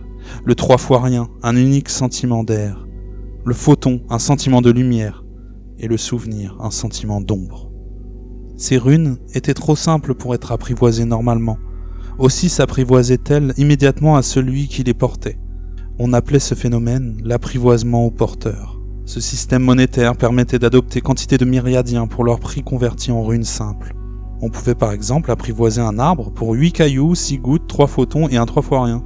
Mais pour réunir cette somme encore fallait-il avoir vécu et s'être enrichi pour elle, du moins en principe, car ce système possédait de nombreuses failles. Ne comptez pas sur moi pour vous expliquer ces failles. La création de bulles spéculatives à partir d'une simple goutte d'eau, l'inflation provoquée par le trois fois rien et l'effondrement des marchés sous le poids des cailloux n'est absolument pas l'objet de sens néant. L'administration et les lois strictes de Syria rendaient la cité très inconfortable. Il fallait en permanence y mesurer ses gestes et ses sentiments. À l'exception des lutins et des gnomes de Syria, tout le monde n'y était que de passage. Pourtant, le grand port ne désemplissait jamais. Il demeurait la croisée de chemins sûrs pour gagner souffle, Mogosh, Arbora, Océane et Visage. Syria était une cité capitale pour les échanges, le commerce et les affaires entre les différentes écoles de foi de Myriade. Chaque jour, des milliers d'artefacts et d'œuvres y étaient vendus, échangés, troqués contre des services ou des ruines simples. Fortnox, la gnome, et Fortuna le lutin. Les deux dirigeants de Syria se nommaient Fortnox et Fortuna. Les deux myriadiens, très amoureux, n'en demeuraient pas moins toujours en conflit.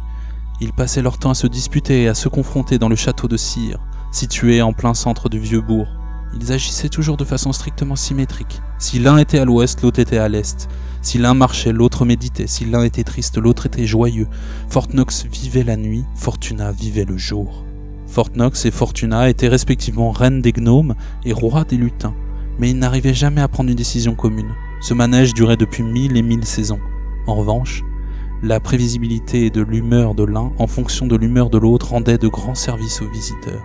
En fait, cette symétrie convenait même parfaitement à l'administration de Syria. Il y avait tout de même un point sur lequel ces deux-là s'entendaient parfaitement, un sentiment qu'ils partageaient totalement et sans aucune hésitation, la cupidité. Le cap de désespérance. Chaque saison des Sétantras venait au port de Syria embarqué à bord d'un frêle esquif pour un voyage vers le cap de désespérance. Ce cimetière de bateaux restait le chemin le plus sûr vers Arbora, Colonne ou la lointaine Océane. En ces lieux, les sentiments de tristesse, de naufrage et d'abandon régnaient en maître absolu. Ces vibrations inquiétantes se mêlaient aux brumes phosphorescentes émises par la lente agonie des myriadiens échoués. Les algues vertes, répandues sur les galets noirs, naissaient sur les armatures squelettiques de ces anciens navires. Ces œuvres en ruine servaient aujourd'hui de port d'attache à des crustacés épuisés. Pour les sept de feu et de lumière, en comparaison aux vallées marines, la vision de ce cap sinistré de ces navires hantés demeurait relativement rassurante. Isandrie, cité des pensées. Située dans le delta d'un fleuve tranquille, la cité n'était constituée que de quelques chambres d'ombre éparpillées parmi de vastes champs de fleurs. Les sétentriens de cet estuaire, majoritairement d'eau et de lumière, cultivaient les pensées, dans le ruissellement de rivières apaisées. Ces fleurs sombres aux vibrations uniques guérissaient les maux de larmes. Cette ville reposait sur les ruines d'une antique cité de colosses myriadiens. Ces bâtisseurs géants, faits de galets, amassés, totalement endormis, reposaient toujours sur leurs grandes murailles d'Isandrie. Ils contemplaient la mer, bercée par son ressac, pensif et immobile dans l'attente d'un éveil qui ne viendrait jamais. Plus au sud, la magnifique baie domptée exposait ses récifs acérés aux voyageurs cheminant vers le cap de désespérance. Tels des fers de lance, ces rochers monstrueux émergeaient d'un océan vert émeraude. Leur base, amincie par l'érosion, semblait excessivement fragile. Ces monolithes étranges, coiffés de jungles verdoyantes, servaient de réserve à des espèces myriadiennes ancestrales.